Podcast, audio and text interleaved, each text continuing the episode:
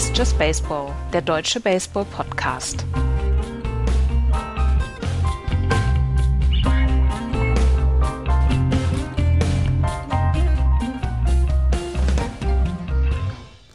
Es ist der 21. September 2022. In 16 Tagen starten die Playoffs mit den Wildcard Games. Drei Spiele bei dem jeweils besser platzierten. Eine Serie also komplett über drei Spiele.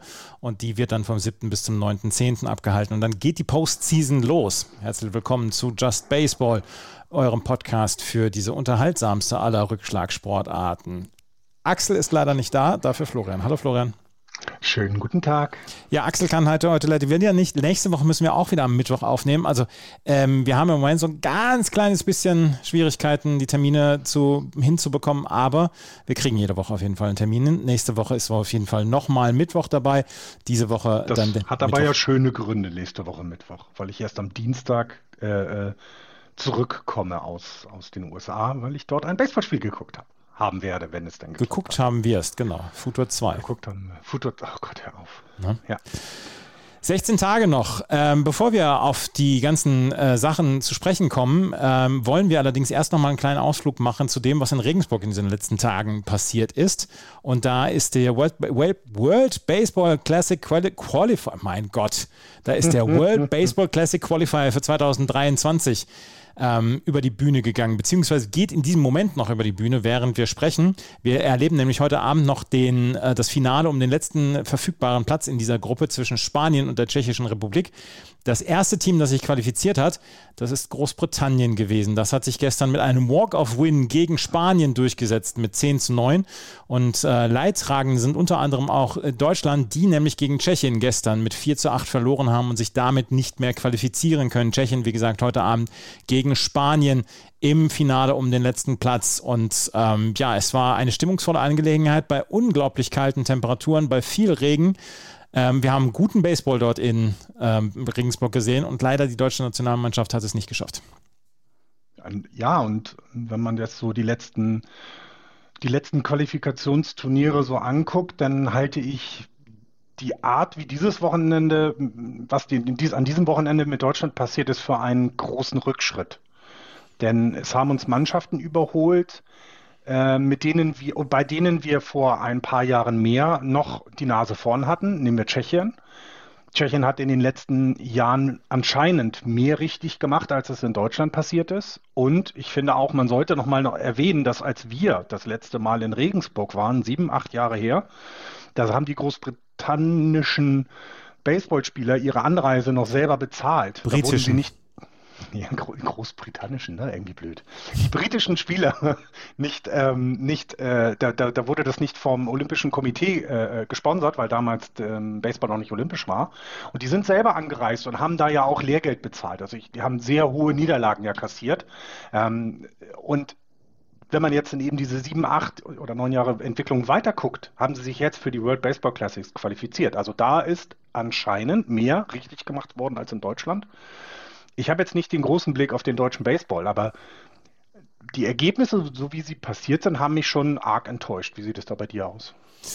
Also, man muss es auch ein bisschen in den Kontext stellen, dass bei diesen Europameisterschaften andere Spieler antreten als bei den World Baseball Classic. Also Leute wie, ähm, wie zum Beispiel Aaron Arthur, der für das deutsche Team ange angetreten ist, der vor ein paar Jahren noch bei den Phillies in der MLB gespielt hat, der ist zum Beispiel äh, nicht bei Europameisterschaften dabei. Es hat auch, haben auch alle anderen Teams haben Spieler dabei, die sonst bei Europameisterschaften nicht dabei sind. Den Kontext müssen wir dann noch, äh, William Jermaine zum Beispiel auch, der äh, ist dann dabei, ähm, der sonst nicht bei den Europameisterschaften dabei ist. Den Kontext müssen wir auf jeden Fall erstmal stellen. Dazu haben wir mit, mit Tschechien einen Gegner gehabt gestern, gegen den die deutsche Nationalmannschaft gerne mal verloren hat und wo es immer so ein bisschen auf Augenhöhe war. Tschechien hat ein gutes Programm, Tschechien hat äh, eine gute Liga etc. Und da gibt es auch sehr, sehr gute Vereine. Also das kann schon mal passieren. Nichtsdestotrotz glaube ich auch, dass die Spieler, die in der Bundesliga waren und hier in den letzten Tagen eingesetzt worden sind, nicht auf dem hundertprozentigen Niveau waren, wie sie ähm, vielleicht hätten sein können. Und da glaube ich auch, dass es vielleicht einen kleinen Rückschritt gegeben hat. Ich äh, maße mir keine Meinung an, weil ich auch nicht zu 100 Prozent im Bundesliga-Baseball drin stecke und ich weiß nicht, welche Spieler dort zur Verfügung standen. Es waren, wie gesagt, ein paar Spieler dabei, die wir sonst nicht in der Bundesliga sehen, die wir schon in der MLB gesehen haben. Aber ich möchte das dann auch noch relativieren dadurch, dass Großbritannien hier eine sehr, sehr gute Mannschaft hatte und dass auch äh, Tschechien eine sehr gute Mannschaft hatte und die gestern dann auch ja, durchaus ein bisschen das glücklichere Händchen hatten. Es gab so zwei, drei Innings gestern gegen Tschechien, wo Deutschland zwei Mann on Base hatte, ähm, null aus und dann, äh, dann ein Pop-up, ein Flyout, ein Lineout dann zum Beispiel dabei war. Ein Lineout war zum Beispiel dabei, wo ich gedacht habe, ja gut, den, den fängt er so nicht nochmal ähm, von, den, von den Tschechen, vom Tschechen Third Baseman. Und so war es dann halt, so ist dann vieles zusammengekommen. Und ja, ich glaube, dass der Abstand nach wie vor groß ist zwischen den Top-Nationen in Europa und Deutschland und dass er nicht kleiner geworden ist. Ähm, es war ein bisschen ernüchternd an diesem Wochenende, das möchte ich, glaube ich, da möchte ich, glaube ich, zustimmen. Ja, ja. Was hattet, was, hatte ich, was hattet ihr im Channel geschrieben? Deutschland spielt für die Boston Red Sox. Da musste ich doch schon ein bisschen lachen. Na, weil sie eben diese äh, Runners in Scoring Position in teilweise einfach nicht ausgenutzt haben und ihr das anscheinend auch kennt. Ja, manchmal ist es natürlich auch Glück, da gebe ich dir auch vollkommen recht. Ähm, aber rein eben von außen betrachtet fand ich es enttäuschend. Nicht enttäuschend war, wenn man die Kommentatoren gehört hat, äh, wie das äh, äh, Turnier dort in Regensburg gelaufen ist. Es waren also alle hochauf begeistert, wie gut das war, wie professionell das war. Ähm, die beiden Kommentatoren erzählten sowas wie, wir waren dann abends essen und alle, die quasi in diesem Lokal waren, waren, haben, äh, weil die Baseballkappe auf hatten, über Baseball geredet mit ihm. Also es ist ein, eine, eine immer noch weiterhin sehr begeistert, Baseball-begeisterte Gegend dort. Und ich glaube, die Mannschaften, die da waren, haben sich so, jedenfalls kann man den Aussagen dann Glauben schenken, sehr wohl geführt. Und ich finde, das zeugt ja auch davon, dass da vieles richtig gemacht wird an diesem Standort in Regensburg. Und äh, ja, kann ja nur, kann ja nur dafür stehen, dass wir vielleicht dann eben erneut solche Qualifikationsturniere ausrichten dürfen. Denn das tut ja dem Baseball in Deutschland auch richtig gut. Ja, gehe ich auch von aus. Und wie gesagt, es tut uns sehr, sehr leid, dass wir nicht da waren. Also wir ja. sind sehr, ähm, sehr traurig darüber, dass wir nicht dabei sein konnten. Äh, bei mir waren es andere Verpflichtungen, bei, ähm, bei Florian war es das Alter. Ja, ja, Kalk nennt man es. Das ist wirklich Kalk. Kalk hat das Problem. Und äh, als mir dann gesagt wurde, dass ein gewisser Twitterer das auch schon hatte, der noch älter ist als ich, war ich sehr beleidigt. Ja, das heißt, ich bin alt. Ja, ja, das hätte ich dir vorher sagen können, aber leider, wie gesagt, es, ähm, wir hatten eine Akkreditierung beide und leider haben es wir beide nicht hinbekommen, dorthin zu fahren. Und ähm, ja, es war sehr, sehr schade. Wie gesagt, Deutschland ist nicht dabei. Heute Abend wird das äh, letzte Spiel dann entschieden. Solltet ihr es heute noch hören, diesen Podcast 18.55 Uhr Sport 1 Plus, beziehungsweise MLB TV äh, zeigt es auch und World worldbaseballclassic.com. Bis zum Ende des Podcasts weiß ich, wie das ausgesprochen wird. Dort wird es alles live übertragen und ähm, ich finde, die Übertragung war sehr, sehr gut und das äh, macht wirklich Spaß, dem dazu zu gucken. Das zum Thema World Baseball Classic. Und jetzt gehen wir gleich auf Aaron Judge drauf. Aber es gibt jetzt einen gewissen Zeitplan für die, ähm, für die Postseason. Und da wollte ich jetzt gerade noch mal einmal mit dir drüber sprechen, weil wir werden am 7., 8., 9., 10. jeweils ähm, vier Spiele maximal sehen, der AL Wildcard-Runde und der National League Wildcard-Runde. Es kann natürlich nach zwei Spielen schon entschieden sein, dann geben wir am 9.10. nicht mehr so richtig viel Spiele, aber die ersten beiden Tage am 7. und am 8.10. zweimal vier Spiele hintereinander, AL Wildcard und NL Wildcard. Viel besser geht's kaum. Äh, nein, wir hatten es ja immer, ne, den, den zwei, ich glaube, wir hatten es war letztes Jahr noch der zweite Tag, ne? Ich glaube, der zweite Tag in den Playoffs war, wo quasi wo alle, den ganzen Tag Baseball gespielt wurde. Genau. Und das ähm, war ja immer so ein absolutes Highlight, finde ich auch. Und dass sich das jetzt tatsächlich über noch mehr Tage zieht, ähm, ja, finde ich, äh, kann man, also wie soll man sagen? Also ich freue mich dann schon doch sehr drauf, weil es ja, äh, weil es ja bedeutet, dass auch zu Zeiten in Deutschland eben Möglichkeit besteht, ähm, Spiele zu sehen. Ähm, du siehst eben die Wildcard-Teilnehmer relativ relativ dicht beieinander, nacheinander, kannst dann vielleicht auch eben schon Stärken und Schwächen einschätzen für die kommenden Runden. Also mir gefällt das super gut, dass die das an, an den drei Tagen durchziehen und ich freue mich wahnsinnig drauf. Wenn die äh, Saison heute enden würde, dann hätten wir folgendes Postseason-Bild. Dann würden wir in den Wildcard-Runden erstmal die Cleveland Guardians gegen die Seattle Mariners und die Toronto Blue Jays gegen die Tampa Bay Rays sehen und auf der anderen Seite der National League die Atlanta Braves gegen die San Diego Padres und die äh, Cardinals gegen die Phillies ich würde mich total auf ähm, Blue Jays gegen Rays freuen, allerdings auch ja. Atlanta gegen San Diego und St. Louis ja. gegen Philadelphia. Das sind schon zwei, zwei geile Serien. Ja, und äh, ich finde gerade, ähm, weil Cleveland ja im Moment als Divi Divisionssieger in, diese, in dieses Spiel gegen Seattle geht, ist das für mich zum Beispiel auch ein Spiel, wo es das größte Überraschungspotenzial geben kann. Denn die Mariners, finde ich, oder schätze ich stärker ein als die Guardians. Und deswegen finde ich es äh, find cool, dass wir so früh schon solche Duelle haben. Ähnliches sehe ich bei den Phillies gegen die Cardinals. Das finde ich, äh, also ein super Spiel. Und ja klar, Atlanta gegen San Diego, besser geht's nicht. Und ich meine, ähm, die Serien äh, Blue Jays gegen Rays, die waren in dieser Saison schon sehr, sehr gut. Ne? Da war ja nichts dabei, wo du dich gelangweilt hast. Also da, da geht es in den ersten Tagen, finde ich, richtig gut los, muss ich ehrlich sagen. Das, ähm, das hat schon was. 7. bis 9.10. auf jeden Fall die Wildcard Games und dann ab dem 11.10. geht es los. Am 11.10., das ist ein Dienstag, auch alle vier äh, LDS-Spiele hintereinander beziehungsweise nebeneinander parallel. Ähm, wir haben am 11.10. alle vier Spiele und wenn die Spiele dann noch ähm, ja, vonnöten sind, am 15.10. Ähm, dann am Samstag auch nochmal vier Spiele hintereinander. Also auch hier nochmal zwei Tage, wo wir womöglich alle Serien sehen werden. Und äh, darauf freue ich mich halt sehr, weil, wie gesagt, dann ist ein 19 Uhr Spiel dabei, dann ist ein 22 Uhr Spiel dabei ja. und dann kann man eine ganze Menge Baseball auch zu normalen Zeiten in Deutschland sehen.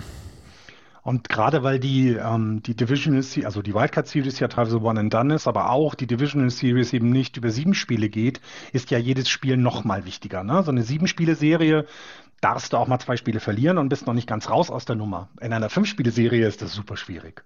Und daher macht das Ganze, dass es eben wieder so eng gepackt wurde, ähm, finde ich also fantastisch toll.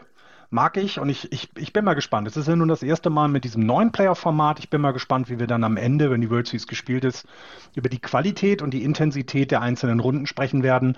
Da sowas hatten wir bisher ja noch nicht in der Form. Und ähm, ich bin aber sehr optimistisch, dass das schon also, dass das schon recht gut wird. Die League Championship Series fangen am 18.10. an und dauern längstens bis zum 26.10. Also sollte die ALCS in sieben Spielen entschieden werden. Und die World Series startet dann am 28.10. und ist dann beendet spätestens am 5.11. Das wäre ein Samstag. Der 4.11. der Freitag oder der 2.11. der ähm, Donnerstag. Das wäre dann die World Series Spiel 5. Also wir werden wieder in den November gehen mit, dieser, mhm. mit diesem großen Playoff-Format. Und ähm, ja, dann eine World Series zum Beispiel in New York, das könnte schon schattig werden. Ja, ich glaube, äh, ja, in LA nicht, ne? Das sehe ich dann auch so, aber da, da, also, das kann ja auch sowas wie dann, keine Ahnung, die Race werden. Da ist es im Dome. Äh, ich glaube, eine andere Dome-Mannschaft haben wir nicht mehr dabei, ne? Alle Houston. anderen sind offen. Houston. Houston. Ach, Houston. Ach, guck mal, das würde ja sogar gehen. Äh, ähm, entweder die Astros oder die Rays dann im Dom, dann hätte man mit, dem, mit der Kälte keine Probleme. Ähm, ja, also ich bin auch sehr gespannt. Sie haben es ja nun extra gemacht, ein bisschen noch nach hinten geschoben durch diese neue Playoff-Runde. Ähm, also, puh, ja, also, in, also in, im November ist es kalt in, in New York. Also das ja, wird spannend. Die, Und dann die, in die Hitze. Na, also du kommst, keine Ahnung, du hast das fünfte Spiel noch in New York und fliegst dann meinetwegen an die Westküste zurück und bist da wieder bei, keine Ahnung, 30, 25, 30 Grad. Das ist äh, spannend, ne? Das wird wirklich spannend werden. Also, ähm, am 7.10. geht es los, am 5.11. spätestens ist die World Series und ist die Postseason dann der MLB beendet. Das ist unser erstes Thema nach der World Baseball Classic. Jetzt habe ich es richtig hinbekommen. Jetzt haben wir allerdings ein Thema, über das wir vielleicht noch ein ganz kleines bisschen länger sprechen müssen. Es gibt einen jungen Mann bei den New York Yankees, der hört auf den Namen Aaron Judge. Ähm, der hat eine okaye Saison bislang. Er hat gestern seinen 60. Home Run gespielt. In einem vielleicht der dramatischsten Spiele, was wir diese Saison gesehen haben. Und in einem vielleicht der besten Spiele für New York Yankees-Fans, wo sie 4 zu 8 zurückgelegen haben. Dann gab es einen Home Run von Aaron Judge. Er hat dann sogar noch hier einen Curtain Call bekommen, obwohl er das eigentlich gar nicht wollte, weil er sagte, ja, wir haben verloren zu diesem Zeitpunkt oder wir lagen zurück zu diesem Zeitpunkt. Und dann gibt es einen Giancarlo Stanton Walk-Off Grand Slam, um das Spiel mit 9 zu 8 gegen die Pittsburgh Pirates zu gewinnen. Vielleicht, wie gesagt, eines der dramatischsten Spiele. Auf jeden Fall haben wir jetzt den achten Spieler in der Geschichte, der einen der 60 Home Runs in einer Saison geschlagen hat. Und ähm, ja, das, äh, beziehungsweise nicht der achte, sondern achter Platz, was die Single-Season Home Runs angeht. Aaron Judge. Was sagst du dazu? Ja, und äh, genau, und ich, äh, also ich habe äh, heute Morgen habe ich meiner, meiner äh, Frau gesagt, dass sie mal mit mir zusammen bitte diese Zusammenfassung angucken soll, weil wir jetzt gerade etwas Historisches erleben. Also 60 Home Runs ist eben nichts, was man mal so nebenbei macht. Ne? Das in den Ende der, 2000, Ende der 90er, Anfang der 2000er, da war es leider so, da war das noch etwas, was nebenbei gemacht wurde, aber aus anderen Gründen. Und das ist wirklich tatsächlich Geschichte. Und wir hatten es bei Shohei Otani mal gesagt. Immer wenn ein Spieler mit Babe Ruth in Verbindung gebracht wird, dass also gesagt wird, er hat etwas geschafft, was zum Beispiel nur Babe Ruth geschafft hat, dann ist das historisch, weil das war vor 100 Jahren, als der gespielt hat. Der damals äh, auch nicht mehr ganz so junge Mann, als er dann teilweise seine Rekorde gebrochen hat oder aufgestellt hat. Aber 60 Home Runs, das, hat tatsächlich der wirklich einer der besten Baseballspieler, die je auf diesem Planeten waren, Babe Ruth, auch nur einmal geschafft. Ähm, es gibt dann noch einen Spieler, der mit, bei 61 steht, Roger Maris. Und das Interessante ist ja, dass im Yankee Stadium jetzt bei jedem Heimspiel die Maris-Familie da ist, also die bisher noch, ähm, also die, die, die, die seine Söhne und ich glaube Enkelkinder sind dann da. Ähm, das heißt, man erwartet eben, dass in den nächsten Spielen Aaron Judge auch diesen Rekord dann einstellen wird. Also einmal Babe Ruth überholen, historisches erreicht, und dann Roger Maris den Rekord einstellen, auch ein Riesending. Und ähm, wenn er es dann wirklich schaffen sollte, die 62 zu bekommen, ähm, ich, ich meine, die Hörer hier, die schon mal im Yankee Stadium waren, die wissen, wie das ist, dorthin zu gehen. Also Babe Ruth ist dort immer noch sehr, sehr präsent. An allen Ecken und Enden taucht das Gesicht auf, die Nummer, der Name. Das gleiche gilt für Derek Jeter. Überall wird dieser Spieler, weil der eben die Yankees, beide Spieler haben die Yankees absolut geprägt. Und dann kommt da eben ein junger Mann und hat jetzt 62, vielleicht 61 Home Runs in dieser Saison. Dann wird das genauso mit ihm passieren. Er wird Bestandteil der Yankees Geschichte für alle Zeiten bleiben. Und ich glaube, das, das ist uns dann manchmal einfach nicht klar, weil wir es jetzt gerade so mitbekommen. Hier ist Geschichte passiert. Heute Nacht und äh, gestern Nacht und die nächsten Nächte dann vielleicht noch weiter. Zweifelst du denn ernsthaft, dass äh, er die 62 nicht oder zweifelst du mhm. ernsthaft, dass er die 62 schafft? es kann immer mal ein Slum kommen, du weißt das. Er hatte auch mal schlechtere Phasen. Ja, es kann passieren, ich zweifle aber tatsächlich, also ich gehe zu irgendwie was, was ich, 75 Prozent davon aus, dass er diese beiden Home Runs in den jetzt verbleibenden Spielen noch schaffen wird. Er hat noch 15 Spiele, zwei Home Runs. Ja, ja. ja. Also du, er kann auch noch drei schlagen und, äh, und, und dann wird es auch etwas sein, was wahrscheinlich im nächsten Jahr nicht mehr bei den Yankees eingestellt wird, weil Aaron Judge eventuell dort nicht mehr spielt. Wer weiß das? Aaron Judge hat seinen, hat seinen 60. Home Run geschlagen und äh, was, was mich so wundert und was ich heute dann auch gelesen haben, habe, er bekommt seit Juli mehr Pitches in die Strike Zone als Anfang des Jahres. Wo ich mich frage, Leute, was geht eigentlich in euch vor? ihr Pitcher, die ihr da auf dem Mount seid. seid. Denkt ihr alle, ihr seid Superman und könntet hier ähm, das Strikeout gegen, gegen ähm, gegen Aaron Judge schaffen. Das ist etwas, was mich komplett ratlos zurücklässt. Er kriegt mehr Pitches in die Strike Zone als noch Anfang des Jahres, Anfang der Saison. Und er, er hat gar nicht so viele Walks. Ja. Ja. Also ich, äh, ich finde es auch spannend, aber wir haben ja nun auch gelernt, ne, mit, dem, mit der Regeländerung Shift, haben wir gelernt, die Leute machen das, was sie immer machen. Und vermutlich gehen sie davon aus, dass seine, seine also ähm, sagen wir mal so, er hat 167 Hits und davon sind halt 60 jetzt Home Runs. Er hat aber auch 159 Strikeouts. Also man geht einfach davon aus, entweder ich verliere komplett, weil dann haut er den Ball aus dem Stadion, oder äh, ja, er, ich kann einen Strikeout werfen, weil er eben einfach anfällig ist dafür, für Strikeouts. Und deswegen vermute ich, werden sie ihm deswegen die Bälle auch da entsprechend ähm, zu werfen. Oder es ist wieder die große Yankee-Verschwörung, alle Teams bekommen ganz, ganz viel wahnsinnig Geld von Steinbrenner, damit er diesen Rekord endlich hat. Keine Ahnung. Will, Will Crow war der Pitcher, der ähm, ihm den 60. Home Run äh, serviert hat. Und ähm, Will Crow ist der groß, großen Neffe von Hall of Famer Red Ruffing. Und der war ein, ein Teamkollege von Babe Ruth in den 1930er Jahren. Das siehst du, so dreht sich, so, so schließt sich doch der Kreis. So schließt sich die der mochten, Kreis. Die mochten sich früher nicht, die beiden, also die Teamkameraden, und deswegen ist das jetzt die späte Rache, dass Aaron Judge quasi Babe Ruth jetzt einholt. Das, so, so, so liest es sich für mich perfekt. Was wir sagen können und wo wir auch einen absoluten Blick drauf haben müssen, ist, dass Aaron Judge jetzt die Möglichkeit hat, auch noch die Triple Crown ähm, ja. sich zu, zu schnappen in der American League. Er ist im Moment auch der Führende, was den Average angeht. 316er Average, ein, ein Tausendstel Punkt vor Xander Bogarts, der bei 315 ist und zwei vor Luis Arias, der bei 314 ist. Er hat die meisten äh, RBI mit 128. Der nächste in der American League ist Jordan Alvarez mit 94. Nee, José Ramirez hat 115, Entschuldigung.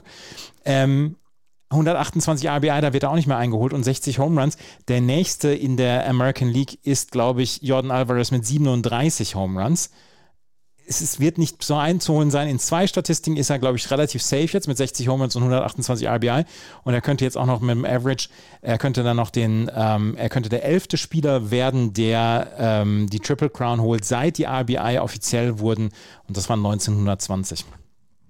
Ja, und in die, ne, mal dafür, wie du gerade gesagt hast, die Triple Crown bedeutet ja eben, ne, du schlägst nicht nur großartige Home Runs, sondern du holst eben, also du kommst, äh, du, du hast halt auch einen so guten Schlagdurchschnitt. Also das, das finde ich, also gerade bei Judge hatten wir es in den letzten Jahren so, er war ja nie vorne dabei, was den Schlagdurchschnitt angeht, weil er eben häufig äh, ähm, Strikeout geht. Er wird aber auch viel gewalkt. Das geht ja auch auf diese Statistik rein, ne? das ist klar. Ähm, deswegen finde ich das sogar noch überraschender, dass du bei 60 Home Runs ähm, du brauchst ja nur noch 68 RBI so reinholen und damit führst, ist, glaube ich, auch logisch. Auch das ist erklärbar. Aber es ist äh, den, den Schlagdurchschnitt. Das finde ich, also das rechne ich ihm tatsächlich äh, wesentlich höher an. Und ein Triple Crown Sieger hat man, wie du es ja selber gesagt hast, eben gar nicht so häufig, ne? Dass man denkt immer, es ist auch gar nicht so schwer, wenn er so viele Homeruns schlägt, dann wird er ja auch irgendwie in allem gut sein. Nee, das kommt tatsächlich nicht so häufig vor. Ähm, und deswegen ähm, absolut einen Hut ab. Ähm, Aaron Judge kann aber noch etwas erreichen, was ähm, viele Spieler ähm, oder erst drei, er wäre der dritte Spieler, der eine ähm, Windsor Buff Replacement äh, Saison von über zehn haben kann. Kennst du noch die anderen beiden? Mike Trout?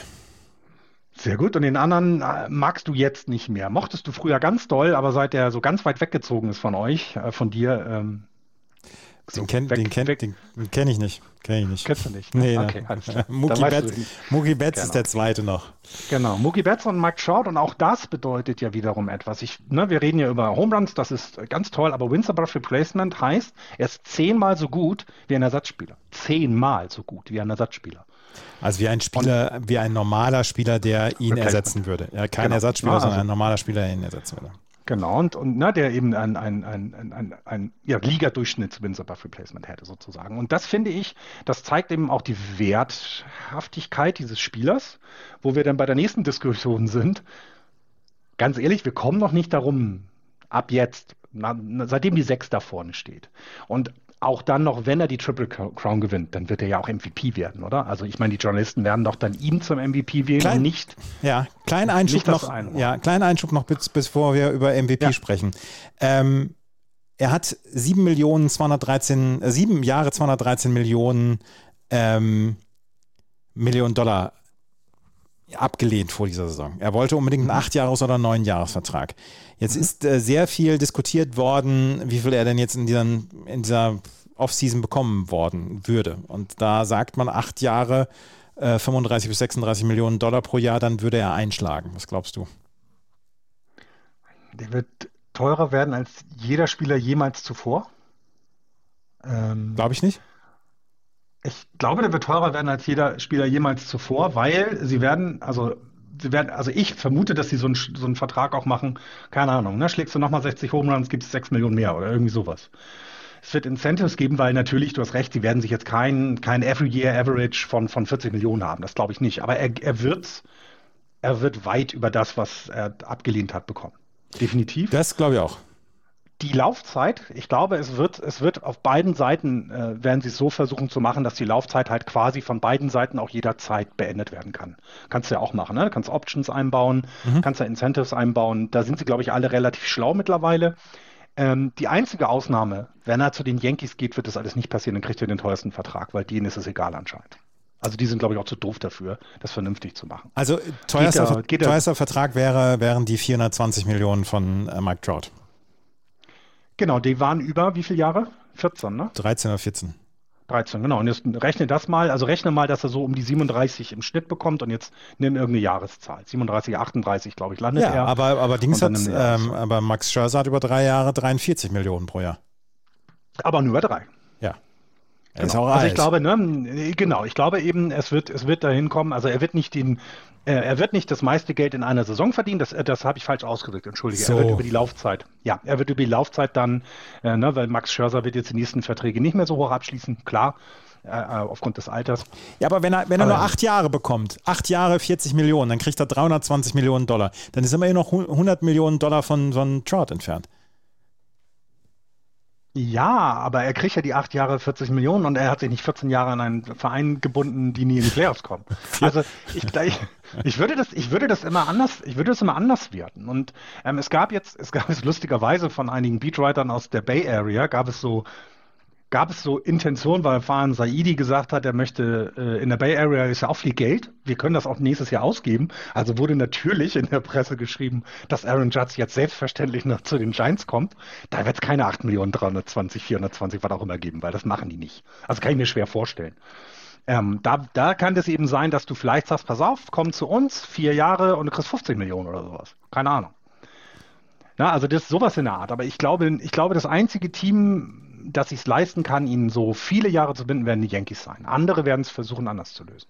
Glaube ich auch. Das, da bin ich absolut auf deiner Seite. Das glaube ich auch, dass ähm, wenn er, ich glaube nicht, dass die Yankees es sich leisten können, ihn wirklich ähm, weggehen zu lassen. Das, kann, das können sie sich nicht leisten. Ja, das, das, das Schlimme ist, im Grunde ja schon, weil sie ja im, ne, im Prinzip hätten sie ja immer noch Qualität im Kader, die dann vielleicht etwas auf also etwas mehr leisten könnte, als sie es vielleicht jetzt tun, weil sie sich auf den Leistungen von Judge ausruhen, so nach dem Motto.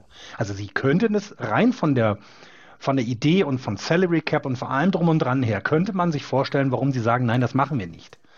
Aber es sind die New York Yankees und es ist der beste Spieler der American League. Natürlich muss der bei denen spielen. Na, also dieses An Anspruchsdenken ist einfach immer noch da. Und solange Steinbrenner da, die, also solange die noch das Team besitzen, wird es auch weiter so sein, dass sie unsinnig Geld ausgeben, weil es ist ja musst, kein unsinniges Geld. Ja, aber du musst Judge nicht, du musst Judge nicht für zehn Jahre äh, verpflichten. Das musst du nicht. Du kannst es auch anders lösen. Nur die Yankees können sich erlauben, weil denen ist es egal, wenn die in zehn Jahren, in zehn Jahren nochmal, keine Ahnung, 37, 38 Millionen für ihn ausgeben, das Geld verdienen sie locker. Das ist alles kein Thema. Deswegen, das meine ich mit unsinnig. Ne? Die, die St. Louis Cardinals könnten sich das nicht erlauben, jemandem zehn Jahre so viel Kohle zu geben. Das, das, ist, das ist der einzige Grund. Und deswegen meine ich das mit blödsinnig, sozusagen, in Anführungsstrichen. Denn für die Yankees lohnt sich das, wenn Aaron Judge das spielt. Was meinst du, was der für eine Aufmerksamkeit weltweit gerade hat? Das kannst du ja, das kannst, der, der braucht ja bloß, ich sag mal, ein Drittel der Saisonleistung dieses Jahr reicht ja schon, damit sich das für die Yankees lohnt. Und daher, also absolut richtig. Aber du wirst solche Verträge wirst du nicht bei den Astros sehen, nicht bei den Red Sox sehen, ähm, nicht bei den Guardians sehen oder, ne, oder selbst, die, selbst die Dodgers. Sollten sie sich um ihn bemühen, was ich nicht glaube, würden sie das auch nicht so machen. Na, und das ist so, na doch, die Dodgers können sich auch erlauben. Da habe ich jetzt Blödsinn geredet. Die könnten sich ja sogar auch noch erlauben. Er landet bei den Yankees. Punkt. Ja, ja, natürlich, klar. Der wird nicht woanders hingehen. Glaube ich auch nicht. Äh, das ist, äh, äh, ja, genau, das, wird, das ist jetzt nur wieder dieses, was du brauchst, diese Aufregung in allen Fanlagern. Ne? Ach, kann er vielleicht doch kommen? Man hat ja schon ein Auto gesehen mit dem Nummernschild AJ und dann flippen ja alle aus. So, ähm, jetzt müssen wir zu der, nein, nicht leidigen, aber jetzt müssen wir zur Diskussion kommen. Wird er denn jetzt auch der MVP? Also, ja, ich glaube, da kommen die nicht drum herum. Ich halte es aber für falsch, zum einen, weil, ne, weil eigentlich ist der MVP oder der Most Valuable Player der gesamten MLB ist Shohei Otani. Und das hat den Grund, weil Shohei Otani zwei Spieler in einem ist. Shohei Otani könnte theoretisch den MVP und den Cy Young Award gewinnen. Also in mhm. diesem Jahr nicht, weil er die Leistung nicht hat, aber die Möglichkeit bestünde. Die, weil er die Leistung nicht hat. Joey Otani ne? ist ja dieses Jahr nur Mittelmaß im Pitching. Äh, genau, genau. Ne? Deswegen, also na, es gibt andere Pitcher in der American League, die noch ja. etwas besser sind. Aber man kann sich ja vorstellen, dass es nächstes Jahr ganz anders ist, dass er eine Top-Saison hat und dann könnte es sein, dass er einen Cy Young Award gewinnt. Den kann Aaron Judge niemals gewinnen. Und deswegen ist das so eine Einhorn-Unicorn-Diskussion. Shohei Otani ist ein Einhorn und du kannst Ne, jedes Einhorn ist besser als jedes andere Pferd. Es gibt aber Pferde, die mal schneller sind als das Einhorn. Ja, aber die haben noch das Einhorn hat halt dieses Horn und damit ist es immer das beste Tier der Welt. Deswegen ist das so eine super schwierige Diskussion und ich möchte in diesem Jahr eigentlich kein Journalist sein, der da eine Stimme für abgibt, weil du kannst es nur falsch machen. Die Stimme dieses Jahr muss an Aaron Judge gehen. Davon bin Joe ich überzeugt. Otani, hast du recht. Darf, darf, ich, bin, nein, nein, warte, warte, warte, warte, warte. Ich bin, über, ich bin überzeugt davon, dass ähm, es keinen Weg an Aaron Judge in diesem Jahr vorbei gibt. Er hat den größten, er hat den höchsten Wins above Replacement Wert, 9,7, 8,8 ist Shui Otani. Das Problem, was wir hier sehen und was wir hier haben, ist das, was du gerade angesprochen hast. Shui Otani ist ein Einhorn. Sowas haben wir seit 100 Jahren nicht mehr erlebt. Er hat einen 2,43er Earned Run Average. Das ist, wenn man das alleine hat, wenn du einen Pitcher hast, der einen 2,43er on, äh, Earned Run Average hat über 25 Starts, dann sagst du, meine Güte, ist das ein guter Pitcher, den behalte ich und dem will ich 250 Millionen Dollar für 10 Jahre mindestens geben. Dazu hat er allerdings auch noch einen Betting Average von 2,68. Er hat 34 Home Runs in dieser Saison geschlagen. Er hat 89 Runs batted in. Er hat 71 Walks gegenüber 148 Strikeouts der, das ist, der Typ ist ein komplettes Einhorn. Das ist etwas, den Yeti haben wir noch nicht gesehen, Loch, äh, Nessie haben wir noch nicht gesehen, wir haben, ähm, wir haben das Einhorn noch nicht gesehen und wir haben Shohei Otani so noch nicht gesehen. Die Menschen, die leben, haben einen Spieler wie Shohei Otani noch nie gesehen. Und deswegen müsste er, solange er solche Leistungen zeigt, müsste er eigentlich standardmäßig MVP sein, weil wir sprechen ja über den Most Valuable Player. Und da gibt es niemanden, der, der in seiner, in, in seiner Ganzheit als Spieler wertvoller ist als Shohei Otani. Und trotzdem gibt es diesem, dieses Jahr meiner Meinung nach, und da ändere ich auch meine, ändere ich auch meine Meinung, gibt es dieses Jahr meiner Meinung nach keine andere Wahl als Aaron Judge. So eine Saison, so eine Offensivsaison wie Aaron Judge haben wir seit zig Jahren nicht mehr erlebt und erleben wir vielleicht die nächsten 20 Jahre nicht mehr. Gleichzeitig werden wir sowas, was Shohei Otani macht, wahrscheinlich auch in 100 Jahren nicht wiedersehen. Äh, exakt. Und das ist, finde, also mich erinnert das an die Diskussion, ich weiß nicht, was du hast du auch wahrscheinlich auch schon Baseball, äh, Basketball geguckt, als damals mal Karl Malone MVP wurde. Mhm. In einer Saison, in genau. der Michael Jordan wieder über 30 Punkte bester defensiver Spieler war, in der er einfach Michael Jordan war. Und genau diese Diskussion hat man damals auch geführt. Eigentlich müsste Michael Jordan jedes Jahr diese Trophäe gewinnen, weil er ist der wertvollste Spieler aller Zeiten oder in dieser Zeit gewesen. So, aber jetzt gab es eine Saison, in der Carmelo auch mal wirklich richtig gut war. Also wirklich herausragend gut war. Und wenn Michael Jordan nicht da gewesen wäre, wäre er sofort MVP geworden und niemand hätte was gesagt. Aber du diskutierst drüber, weil, wie du gesagt hast, es ist jetzt Shohei Otani da und dann kommt man da nicht rum. Es geht einfach nicht. Du kommst nicht um diese Diskussion rum. Lass uns da mal eine, eine Twitter-Umfrage und eine Instagram-Umfrage machen. Wer ist für euch der MVP? Shohei Otani ja. oder Aaron Judge? Ja, mache ich nachher fertig. Und ähm, ja, Nolan Arenado und Paul Goldschmidt haben auch eine Riesensaison. Wir sprechen über die American League. Nein, äh, auch da, auch da vollkommen zu Recht. Das ist auch gut, dass sie es trennen. Das finde ich nämlich wichtig, weil sonst würden diese Leistungen tatsächlich gerade untergehen. Na, also äh, völlig äh. zu Recht. Dein Einwand ist völlig zu Recht. Ja, es gibt auch andere Spieler. Aber zum Glück haben wir hier noch die Chance, dass du es eben ähm, nach den Ligen getrennt hast. Ne? Weil ich finde, sowas wie, wie Paul Goldschmidt würde sonst einfach untergehen, ne? weil Aaron ja. Judge diese Saison einfach so gut ist. Das ist halt so. Und ich meine, selbst die Saison, die Top-Saison von Jordan Alvarez geht unter. Na, also der, das ist ja auch so, wenn du das mal ganz äh, für dich betrachtet anguckst, spielt er eine mega Saison und würde es jetzt Aaron Judge nicht geben, würde man in der American League äh, tatsächlich auch darüber sprechen, dass Jordan Alvarez locker der MVP sein kann. Da spricht überhaupt nichts gegen. Aber es geht eben nicht, weil er so gut ist. Und Paul Goldschmidt würde in der, in der, äh, würde diese Zahlen in der American League haben, würde er auch in der Diskussion sein. Aber er ist halt nicht besser als Aaron Judge. Und genau da finde ich richtig, dass man es mal anmerkt, ja, natürlich sind da noch andere gute Spieler, die haben aber eben eine andere Liga. Und da werden sie dann gewählt. Aber, im, also ich sag mal, Liga übergreifend kommt man, glaube ich, auch da dieses Jahr nicht an Aaron Judge vorbei, weil er diese 60 hat. Diese 60 ist etwas, wo du selber gesagt hast, ne? Er ist der achte Spieler jetzt, der das geschafft hat, ne? So, oder das, an, nee, an, an achter am, Stelle. Ja, an achter, Stelle, Stelle, genau. Mhm. An achter Stelle, das äh, der, der Best Saison-Bestleistung. Und man muss, und das ist ja so, man muss dann diese, diese Saison, in der da der Name Barry Bonds steht, muss man einfach mal rausnehmen und dann guckt ihr es nochmal an. Mhm. Und dann sieht es wieder anders aus, finde ich. Also dann sieht es wieder nach etwas aus, was eben sehr historisch ist, weil es eben tatsächlich nicht so häufig vorkommt. Es kommt nicht so häufig vor, dass du über 60 Home schlägst. Und deswegen, ja, absolut deiner Meinung, Aaron Judge wird in diesem Jahr und verdienter MVP der American League werden. Und ich glaube, da muss man auch nicht lange drüber diskutieren. Aber ansprechen, dass es da gibt, was geschafft hat, was vor 100 Jahren nicht ist, sollte man dann auch immer. Aaron Judge hat seinen 60. Home Run geschlagen und das mussten wir natürlich als erste News mitbringen. Das geht gar nicht anders. In der American League East, die New York Yankees allerdings immer noch nicht qualifiziert, komplett für die, ähm, für die Postseason. 89 Siege, 58 Niederlagen. Allerdings hat dieser Sieg letzte Nacht äh, gegen die Pittsburgh Pirates hat dann doch, glaube ich, für eine ganze Menge Beruhigung gesorgt. 84, 64 die Toronto Blue Jays, fünfeinhalb Spiele dahinter. Dahinter die Tampa Bay Rays 82, 66. Die Baltimore Orioles ähm, kommen langsam auch wieder zu Boden. 76, 71 und die Boston Red Sox mit 72 und 75 neun Spiele hinter einem Wildcard-Platz zurück, noch nicht eliminiert aus dem Wildcard-Rennen. So you're telling me there is a chance.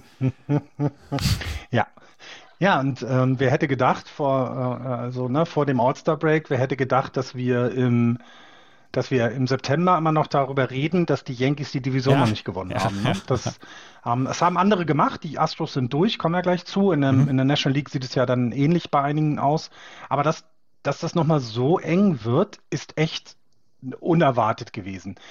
Dass sie in die Playoffs kommen, haben wir die ganze Zeit gesagt, kein Thema. Ähm, aber sie müssen halt jetzt doch bis zum Ende durchziehen. Ne? Sie können nicht ausruhen und dieser Walk-off-Win jetzt, es war halt auch nur Pittsburgh, dazu sei es nochmal bitte gesagt, es ist halt auch nur Pittsburgh, aber manchmal, ne, Baseball kann ja von Momentum leben.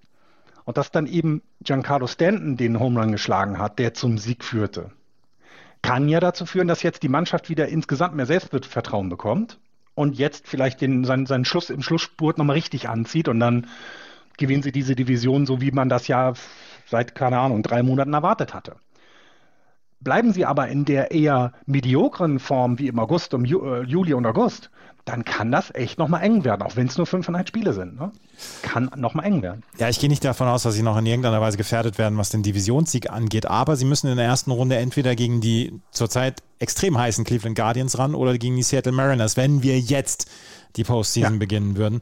Und ähm, da wird es dann doch schon sehr, sehr spannend. Wir müssen bei den Yankees noch ähm, beschreiben, nicht beschreiben, sondern wir müssen noch erwähnen, dass Harrison Bader gestern seinen ersten, seinen ersten Einsatz bei den New York Yankees hatte. Er ist zum 1. August getradet worden von den St. Louis Cardinals. Die haben damals gegen Jordan Montgomery ge getradet. Jordan Montgomery hat in neun Starts mit den St. Louis Cardinals einen 2,35er ERA. Das würde ich nehmen, jederzeit. Ja, ja. Zu jeder Tages- und Nachtzeit wie wir uns immer darüber amüsiert haben. Ne? Der, äh, sie holen sich Harrison Bader und ja, der spielt nicht. Ja, sie holen sich ihn und spielt nicht. Und jetzt hat er sein erstes Spiel gespielt, hat er, glaube ich, zwei Hits, davon einen Double. Zeigt also gleich mal, dass er in der Lage ist, diesem Team auch weiterzuhelfen das Lustige war nur, als er at bat war, habe ich ihn überhaupt nicht erkannt. Ja. Ich dachte, hä, das ist doch nicht Harrison Bader. Naja, er spielt ja jetzt bei den Yankees. Er musste seine langen Haare abschneiden, die er bei äh, den Cardinals noch unter seinem Cap und unterm Helm tragen durfte. Bei den Yankees ist es nicht der Fall. Der sieht jetzt echt komplett wie ein anderer Spieler aus. Plötzlich finde ich ihn nicht mehr so unsympathisch. Alle sehen anders aus, wenn sie bei den Yankees landen. Ja, das ist schon irre, ne? Ja, aber jetzt kommt, na, und vielleicht ist es auch, na, was haben wir uns alle totgelacht, dass wir Jordan Montgomery abgegeben haben und einen Verletzten dazu bekommen haben? Ja, aber vielleicht ist es auch genau der Typ, der nachher diesen Schuh bringt, diese, ne, diese Addiction in der, in der Halbserie, den wir ja bei den, bei den Braves im letzten Jahr gesehen hatten. Ne? Vielleicht ist Harrison Bader genau der Typ, der sie diesen Schritt nach vorne bringt. Ja, aber sie haben sechs Wochen darauf warten müssen. Sie haben Frankie Montas jetzt ja auch geholt. 6,35er ERA, mussten ihn jetzt auf die Injury List setzen. Ähm, haben Jordan Montgomery abgegeben, der ein 2,34er ERA hat. Bislang hat sich dieser Trade noch nicht gerechnet. Und ja, da muss ein bisschen was kommen von Harrison Bader, damit sich dieser Trade noch rechnet. Ja, ich bin, ja, absolut keine Ahnung, schlägt den entscheidenden, äh, entscheidenden, entscheidenden Hit in der D Division Series und äh, den Walk-Off Home Run in der Championship Series. Dann redet niemand mehr darüber, dass der erstmal nicht gespielt hat und dass die Leute, die weggegangen sind, viel besser waren als er. Weißt du, also das ist das, ich glaube, das, dass man darf man nicht unterschätzen. Gerade im Baseball kann eben so ein Spieler schon einen Unterschied machen für das gesamte Team. Und wenn man eins Harrison Bader nicht vorwerfen kann, ist, dass der nicht jeden Tag 100 Prozent gibt. Ja, das ist, also auch das, alles, das ist ja auch alles in Ordnung. Nur er muss das jetzt auch noch liefern damit wir am du Ende. Den Hass gegen die Yankees mal nicht nein, so nein, durch. nein, nein, nein, nein, nein, nein, nein. Dieser Trade ist nach wie vor unverständlich und da bleibe ich auch bei. Der, der, nach wie vor macht, ergibt er für mich noch keinen Sinn. Und er ergibt für mich vielleicht Sinn Ende Oktober, Anfang November. Dann können wir darüber sprechen. Und dann kann ich auch hier im Staub kriechen vor den New York Yankees, mit welchem Weitblick sie das gemacht haben. Aber bislang ergibt dieser Trade für mich keinen Sinn. So. Ähm, weißt du, wer auch zwei gestreckte Mittelfinger in den kanadischen Nachthimmel schickt? Ähm, Jeden äh, Abend. Whit, Merrifield. Äh, Whit Merrifield. Ja, ich, ja. ich wusste seinen Nachnamen leider gerade nicht. Ja. Und äh, die dumme ISBN-Seite hat mir gerade Ton auf dem Kopfhörer gespielt. Ich muss das erstmal wegklicken. Whit Merrifield wird zwei gestreckte Mittelfinger in den Nachthimmel schicken. Also äh, mir, mir bleibt so nur ein bisschen Häme dafür. Denn Kanada plant Ende September seine Vorschriften anzupassen bzw. zu streichen, dass Menschen, die in die USA einreisen, ähm, eine Impfung haben. Nach Kanada, nach Kanada. Nach Kanada, Entschuldigung, was habe ich gesagt? Ja. USA. Also nach Kanada einreisen wollen, dass die eine äh, Impfung brauchen. Und Whit Merrifield, das war ja eines der prominentesten Beispiele, der war ja nicht geimpft, konnte wegen mit den Toronto, äh, mit dem Kansas City Royals nicht zu den Toronto Blue Jays, wie neun andere Spieler auch noch bei den Royals, ist dann getradet worden von den Royals zu den Blue Jays, hat dann gesagt, ja gut, dann lasse ich mich halt impfen, hat sich impfen lassen, spielt jetzt für die äh, Toronto Blue Jays und jetzt zeigt Team Kanada die lange Nase und sagt hier, ah, jetzt brauchst du dich, jetzt brauchst du auch nicht mehr. Das, das fand ich lustig. Das ist eine schöne ja, Geschichte. es hat so ein, genau, das hat so dieses, dieses, ne, wie wir das immer sagen, so diese, das Karma oder, ne, weil ich habe es nicht verstanden, warum sie sich nicht geimpft haben. Das ist ja auch meine Sache, aber eben es geht hier um Sport und um darum, dass du eben in wichtigen Spielen gegen Toronto oder in Toronto ähm, nicht dabei sein kannst. Und das finde ich halt immer ein bisschen unfair den Teamkameraden gegenüber, ähm, weil er kann es ja selber für sich entscheiden, alles cool, aber es hat ja dann in dem Fall auch Auswirkungen auf die Mannschaft. Und dass er jetzt quasi sich dann impfen musste, damit er seinen Job nachgehen kann. Und ja, jetzt hätte, hätte er nur länger gewartet, wäre es auch gegangen. Hätte er nur auswärts gespielt. Ja. ja. Ähm, die Toronto Blue Jays die, allerdings im Moment auf einem sehr guten Kurs Richtung Playoffs. Ja, ja, finde ich. Ähm, so in den letzten Wochen guckt man ja jetzt nicht unbedingt immer jedes Spiel äh, in der Zusammenfassung mit einem ganzen Auge hin, aber jedes Spiel der Blue Jays ist immer irgendwie, hat immer irgendwas. Ich meine, heute Nacht war es eine absolut top Pitching-Leistung, die die Toronto Blue Jays gegen die Phillies auf beiden Seiten war das ja so mit 18 zu 11 Runs. Kommt auch nicht so häufig vor, dass du 29 Runs in einem Spiel hast. Ähm, ja, und ich finde bei, dem, bei den Blue Jays ähm, ist das jetzt schon seit, ich weiß nicht, zwei Monaten so, dass man, dass man das Gefühl hat, die sind jetzt erwachsen. Also man hatte vorher dieses junge Team mit Bobby Shedd, mit, mit ähm, Vlad Junior, ähm, äh, selbst, selbst so die, die anderen Leute drumherum, ne? Alejandro Kirk ist ja nun auch kein, kein 38-jähriger erfahrener Catcher, sondern. Der ist 23. Ne, genau, sondern eben junge Leute. Und manchmal hatte man das Gefühl, dass die Ernsthaftigkeit noch nicht ganz da ist. Und ich finde, man sieht es denen aber jetzt an. Die meinen ihre Leistung jetzt ernst und die wollen das auch bis zum Schluss genauso durchziehen. Und das finde ich, kann den Playoffs nur gut tun, weil eine so offensiv starke Toronto Blue Jay Mannschaft gegen je, einfach jeden anderen ärgern kann. Und das finde ich, ähm, ist sehr gut anzusehen und Zusammenfassungen der Blue Jays haben immer irgendein Highlight. Ist tatsächlich so. Die Toronto Blue Jays im Moment noch fünfeinhalb Spiele hinter den New York Yankees. Es sind noch 16 Spiele, ne, 14 Spiele für die für die Toronto Blue Jays, da wird wahrscheinlich nichts mehr passieren. Tampa Bay hat im Moment so ein bisschen federn lassen müssen, 4 und 6 aus den letzten 10 Spielen. Da läuft nicht alles runter, allerdings haben die wirklich auch große Verletzungsprobleme in dieser Saison gehabt. Ja. Äh, die Baltimore Orioles, wie gesagt, landen langsam Richtung Boden und die Boston Red Sox mussten jetzt äh, nach Tanner Houck auch Garrett Whitlock für die Saison ähm, dann, ja, die Saison beenden für sie, weil Gary Whitlock muss sich an der Hüfte operieren lassen. Tanner Houck ist vorher schon äh, operiert worden und ähm, ja, beide werden hoffentlich dann zum Springtraining nächste Saison wieder dabei sein. Das zur American ähm, League East. Hast du noch was? Ja, ich würde gerade zum Wildcard nochmal sagen, also ich würde dann tatsächlich jetzt davon ausgehen, dass die, dass die, dass die Orioles auch raus sind. Also auch wenn immer noch eine theoretische Chance mit fünf ja. Spielen besteht. Aber ich denke auch, die sind, die sind aus diesen Rennen raus. Ähm, Aber, und das muss man ja sagen, man kann ja nur sie loben, weil sie so lange dabei geblieben sind finde ich. Also man ist ja nicht davon ausgegangen, dass sie in diesem Jahr schon etwas mit, mit den Playoffs zu tun haben und deswegen Respekt vor dieser Saison. Ähm, ich finde, das haben die richtig gut gemacht und ich hatte es vorhin in den WhatsApp-Channel geschrieben, ich möchte einmal von, von äh, äh, Rutschman, wie heißt mit Vornamen, Andrew? Adley. Nee. Adley. Adley. Von Adley äh, Rutschman einmal, einmal angelächelt werden. Ich glaube, dann geht es mir die nächsten sechs Wochen gut, weil der ja. hat so ein herzerwärmendes Lachen und nach jedem Sieg, wenn er da seine Maske abnimmt, dann lacht er in einer in einer Unbekümmertheit, die ich einfach fantastisch finde und äh, freue mich auf die nächste Saison, weil die armen, armen Red Sox und Tampa Bay Rays und Blue Jays und Yankees, die haben da jetzt einen neuen Contender, der nächstes Jahr nicht schlechter werden wird als dieses Jahr und das wird eng, noch enger werden und äh, freut mich für die. Eddie Rutschman ist übrigens älter als Alejandro Kirk. Das nur ja, nebenbei. Stimmt. Ach, Alejandro Kirk, was würde ich mich freuen, diese Geschichte auch in den Playoffs weiter zu erzählen. Ne? Das, ja. das finde ich. Ja, und ja, und du hast es gerade gesagt, Tampa Bay Rays haben echt Luft weglassen und äh, haben für mich auch nicht ähm, im Moment jedenfalls nicht, geben nicht dieses Bild ab, als, als dass sie ein Stolperstein sein können, so wie ich zum Beispiel die ähm, Seattle Mariners eher sehe. Ich glaube, die Seattle Mariners sind durch dieses, wir wären das erste Mal seit 20 Jahren in den Playoffs durch diesen Push so, so gehypt, dass die für jeden, für jede Mannschaft auch in der ersten Runde vor allem ein Stolperstein sein könnten. Da muss man arg vor aufpassen. Und bei den Rays habe ich eher das Gefühl, die Luft ist dann leider raus, weil eben auch so viele Verletzungen da in dieser Saison stattgefunden haben. Kommen wir in die American League Central. Dort haben die Cleveland Guardians äh, Abstand zwischen sich und die Chicago White Sox und die Minnesota Twins gelegt. 81 und 67.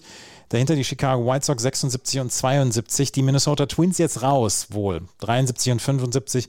Kansas City und Detroit mit 59 bzw. 57 Siegen sowieso schon außen vor. Die ähm, Detroit Tigers haben einen neuen President of Baseball Operations. Da wurde ja auch Zeit, glaube ich. Ne? Nein. Ja, was?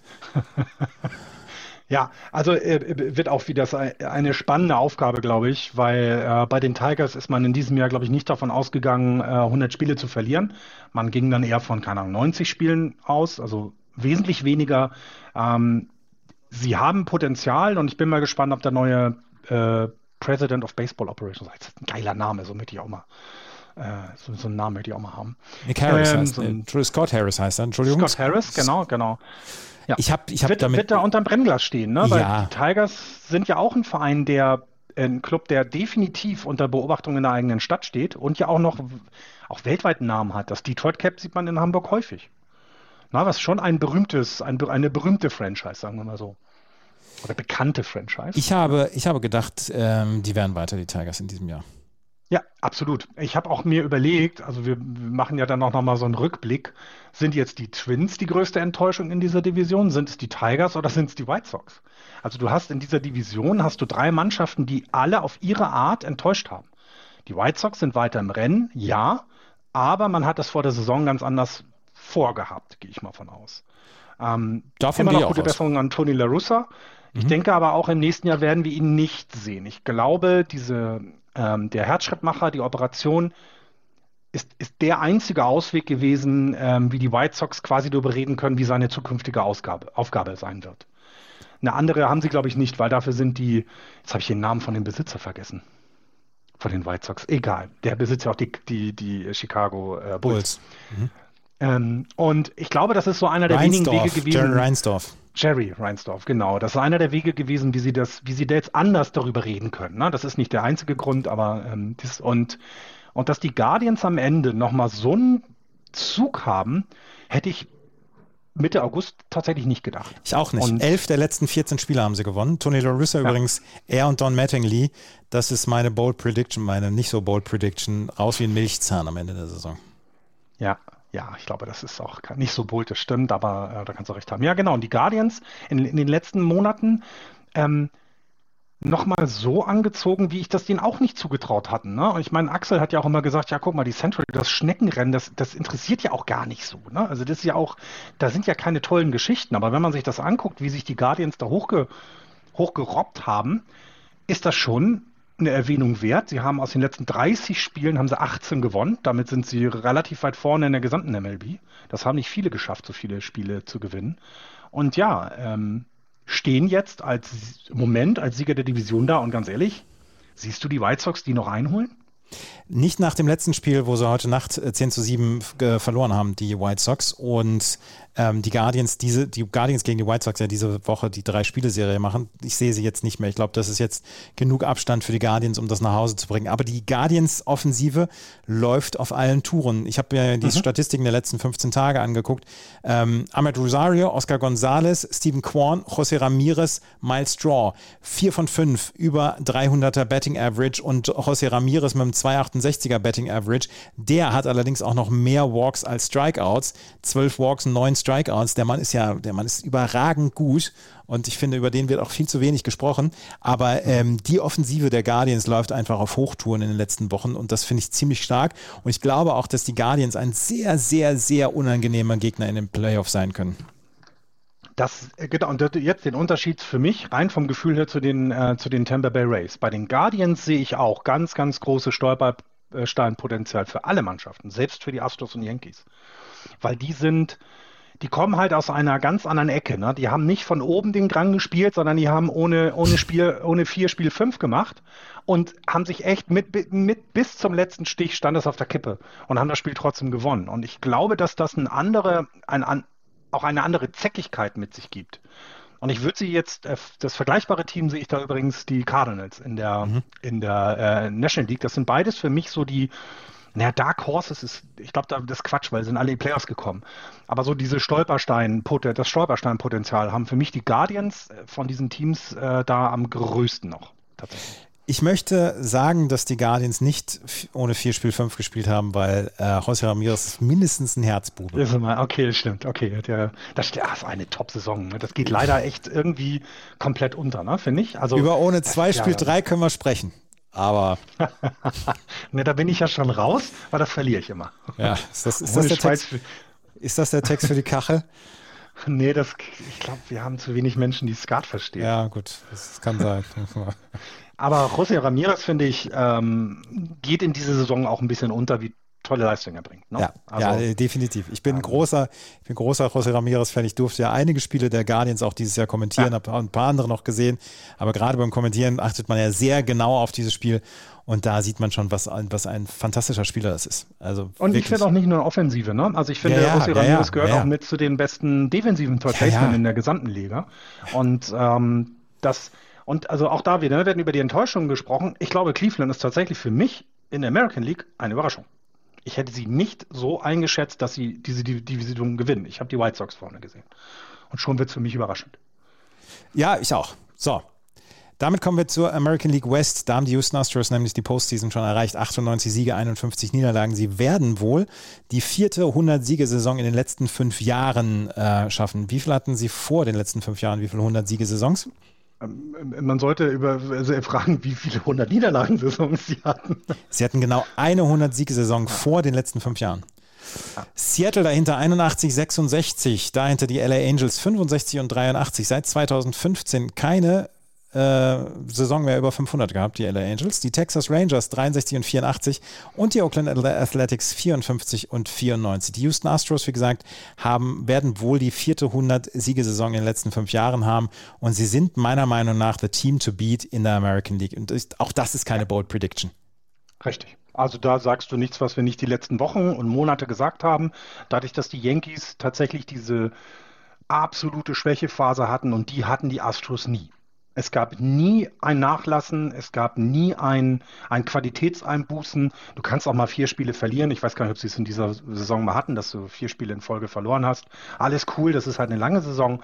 Aber bei den Astros hatte man zu keiner Zeit das Gefühl, dass da jetzt, ähm, dass die Lücken im Kader zu groß sind, als dass sie äh, das bis zum Ende durchhalten können. Nein, die spielen Baseball, äh, der in der American League ohne Konkurrenz ist. Genau. Das, das glaube ich auch. Und ich sehe im Moment auch kein Team, was sie schlagen könnte. Weil dieses Pitching ist, ist so gut bei den Houston Astros. Die Offensive ist so harmonisch, so durchgehend gut, dass ich im Moment kein Team sehe, was sie, was sie gefährden kann. Am Ende werden es wieder die Cleveland Guardians sein. Ah ja, und am Ende werden, oder keine Ahnung, ich habe die Race jetzt so äh, runtergebuttert äh, hier, dass wahrscheinlich die Race die World Series gewinnen. Ne? Also wissen wir ja alles. Aber ich bin im Moment rein Vor von der Leistung, 15.000 Menschen im Tropicana Ballpark. genau. Ähm, äh, da würde ich sogar rüberfliegen. äh, nein, dann ich, ich, ich, tatsächlich ist es dieses, dieses, ähm, ich sehe es im Moment auch nicht. Und ähm, die, die Astros sind für mich das konstanteste Team in der American League.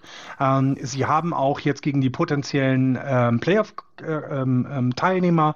Äh, ich gucke mal gerade die, die Yankees, da haben sie 5-2 gewonnen, die Serie. Gegen die Mariners haben sie 12-7 die Serie gewonnen. Gegen die Tampa Bay Rays haben sie 2-0 gewonnen. Nur gegen die Toronto Blue Jays haben sie von sechs Spielen nur zwei gewonnen. Das wäre das einzige Team in der American League, die derzeit in den Playoffs sind, gegen den sie negativen Rekord haben, weil Cleveland sieben Spiele, vier Siege. Also du siehst eben auch, ne, gegen die Top-Teams sind sie immer da gewesen. Ähm, sie haben nicht so eine so eine Larifari-Saison gespielt. Äh, sie haben nie, nie nachgelassen. Ne? Sie sind äh, von der Winning Percentage sind sie nur ein ganz klein wenig, ähm, äh, ähm, also äh, sind sie nie unter 500 zum Beispiel gewesen. Sie hatten mit dem April, der Start, der war ein bisschen holprig, nur elf Siege aus 20, 21 Spielen, also 11, 10. Das war so, ja, war halt der April, da geht's los. Aber seitdem jeden Monat eine Winning Percentage über 60 Prozent das ist konstant und dann ist das tatsächlich das Beste in der Liga. Das ist so, genau. Und ich sehe auch nicht, wie du selber sagst, ich sehe im Moment keinen, kein Team, das die Stärken der, der äh, Astros gleich hat und vielleicht die Schwächen, die es vielleicht manchmal gibt. Na, jedes Team hat irgendwo seine Schwäche. Die sehe ich nirgendwo, dass sie das, dass sie die, genau in diese Lücke reingehen können. Das sehe ich nicht. Ja, ich sehe es im Moment auch nicht. Ich habe im Moment nichts zu den Seattle Mariners. Sie werden Nein, es in die Playoffs schaffen nach ihrem, nach ihrem genau. langen Drought. Sie werden es reinschaffen, aber sie werden es nicht, ja.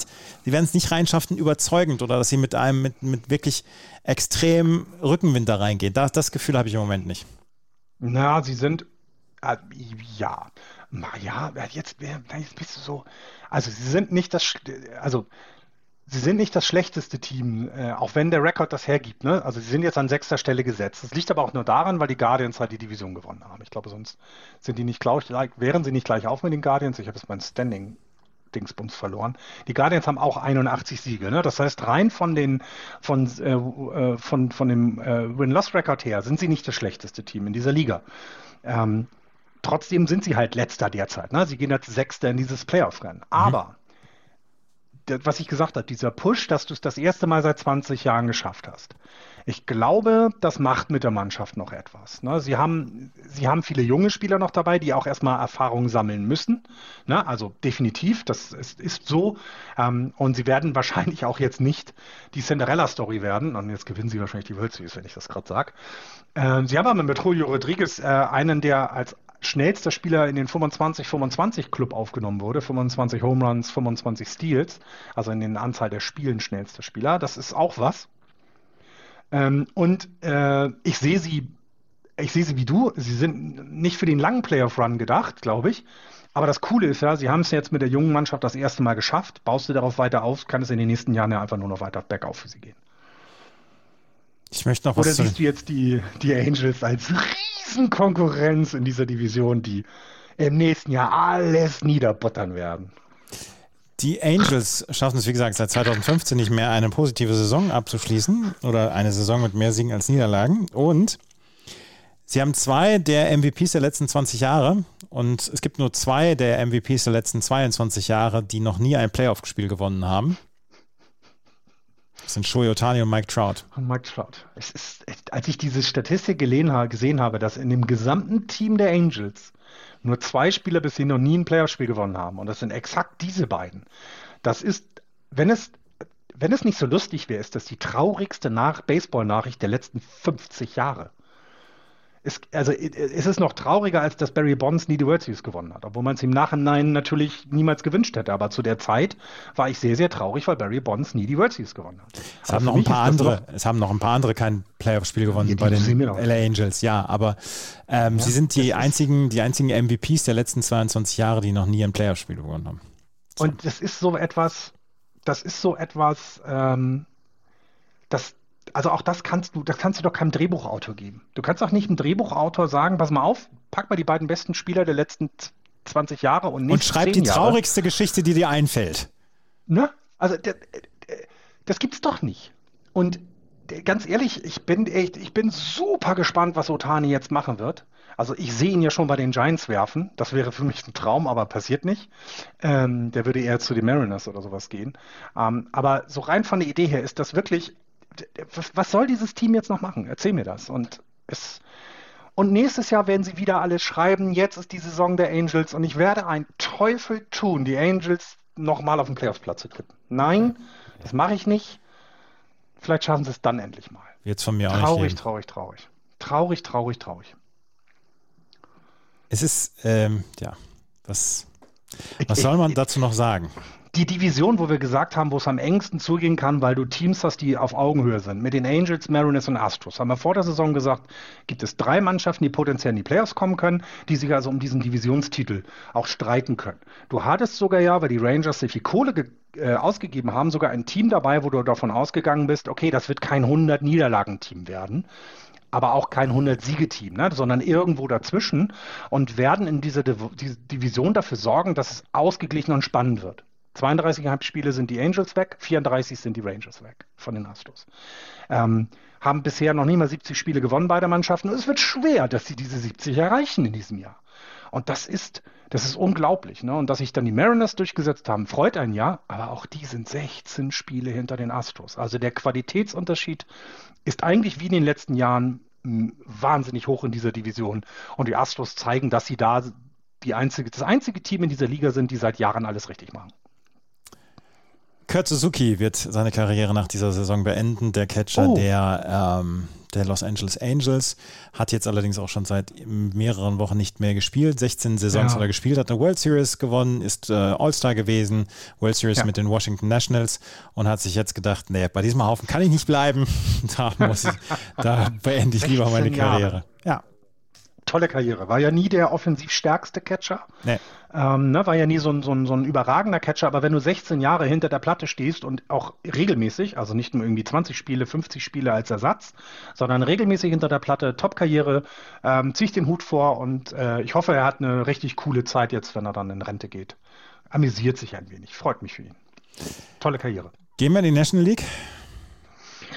Ähm, spielen da auch Teams? Ja, können wir machen. In der National League East führen die New York Mets vor den Atlanta Braves. Beide haben sich schon qualifiziert für die Playoffs. Die Philadelphia Phillies mit 80-67 sind noch dabei. Sie wollen auf jeden Fall noch in die Playoffs rein. Die Miami Marlins und die Washington Nationals unter ferner liefen die New York Mets und die Atlanta Braves. Und da müssen wir nochmal aufs Postseason-Picture ähm, gucken, weil im Moment trennt diese Mets und die Braves zwei Spiele und es ist der, es ist der Unterschied zwischen Wildcards ähm, also Wildcard freilos oder in der Wildcard gegen die San Diego Padres antreten. Und ich glaube, das ist für beide Teams noch ein richtig wichtiger Punkt. Ja, und dazu kommt, im Moment sieht es ja auch so aus, ne? Wildcard freilos oder Padres und dann in der nächsten Runde gegen die gegen die Dodgers. Ja, ja. Das ist unfassbar weißt du, also, wichtig, diese, diese Entscheidung äh, der, des Divisionssiegs in, der, in der National League East. Beide sind qualifiziert, beide werden in den Playoffs ja. dabei sein. Aber im Moment sieht der, Sie, äh, sieht der Weg von den New York Mets aus, dass sie in der ersten Runde in der, in der NLDS entweder auf die Cardinals oder auf die Phillies treffen und dann in der NLCS vielleicht auf die Dodgers oder sie müssen erst an den Padres vorbei und dann sofort gegen die Dodgers. Das ist ein, ein, ein Weg Himmel und Hölle. Und ja. Himmel und Hölle ja. ist es. Und den einzigen, die man es tatsächlich noch zu, aus dem letzten Jahr zutrauen kann, diesen Weg zu gehen, sind die Braves. Ne? Das haben die ja bewiesen im letzten mhm. Jahr, dass sie die Dodgers in der Serie schlagen können. Aber auch da muss man sagen, da hatten sie sieben Spiele Zeit. Eine Fünfer-Serie gegen die Dodgers und die wirklich guten San Francisco Giants im letzten Jahr haben es bis zum letzten Pitch haben sie sie gefordert. Das kann nicht jeder in, diese, in, dieser, in dieser National League. Deswegen ist das wichtig, dass du die Dodgers zum spätmöglichsten Zeitpunkt bekommst, nämlich in der, Spiel, äh, in der Siebener-Serie. Und dann traue ich auch den Mets dann zu, dass sie gegen die Dodgers eine Rolle spielen können, weil es eine ganz andere Serie dann ist. Aber exakt dieses, erstmal die Padres, ne, Uah, möchte ich nicht, auch wenn die nicht das beste Bild gerade abgeben. Playoff-Spiele sind komplett anders. Und danach sofort gegen die Dodgers. Das ist also nicht nur der Divisionssieg, der ja Prestige, ein Prestige hat, ne, weil du kriegst eine Trophäe. Ähm, und du hast dich eben durchgesetzt gegen einen anderen starken Konkurrenten, denn beide sind jetzt über 90 Siege. Also auch das darf man ja dabei nicht vergessen. Das ist ja kein Schneckenrennen wie im nächsten, letzten Jahr, sondern das ist ein, ein Rennen auf einem sehr hohen Niveau von den beiden. Und ja, kommst dann in, und, und, hast dann diese Division gewonnen und vermeidest es in der, in der zweiten Runde gleich gegen die, die, gegen die Dodgers zu spielen. Also. Es, es kommt ja auch noch dazu, dass du, wenn du in die Wildcard musst, musst du deine besten Pitcher auflaufen lassen ja. und muss die, ja. äh, muss die durchbringen in irgendeiner Weise in diesen drei Spielen. Und in der NLDS kommst du dann schon vielleicht mit einem vierten Pitcher an, äh, der das Spiel 1 pitcht und dann kannst du erst wieder normal durchgehen. Wenn du in der, in der Position bist, dass du Erster bist. Ja, wir haben es in den letzten Jahren schon immer wieder gesehen, dass dann auch ähm, die Teams, wie zum Beispiel die Atlanta Braves letztes Jahr, durch die Wildcard-Runde einfach durchgegangen sind und dann Richtung äh, World Series gegangen sind. Das haben wir gesehen und dass sie dann auch ihre Pitcher besser eingesetzt haben. Aber es ist ein Vorteil meiner Meinung nach, seine Pitcher äh, wirklich ruhen zu lassen. Und wenn du Leute hast wie Jacob de Grom und Max Scherzer, ist Jacob de Grom eigentlich schon wieder spielfähig? Das muss ich nochmal gerade nachgucken. Aber äh, auch, auch wenn du Max Scherzer dabei hast, dann ist das eine, eine Geschichte, wo du sagst, ähm, die brauchst du und die, die willst du auch haben in deinem Team und die willst du haben zu den, zu den wichtigen Spielen. Gucken wir uns mal die letzten, die nächsten Spiele der, der Mets an. Ähm, die haben jetzt noch ein Spiel in Milwaukee. Ja, Jacob de Grom ähm, pitcht übrigens ganz normal wieder, ja.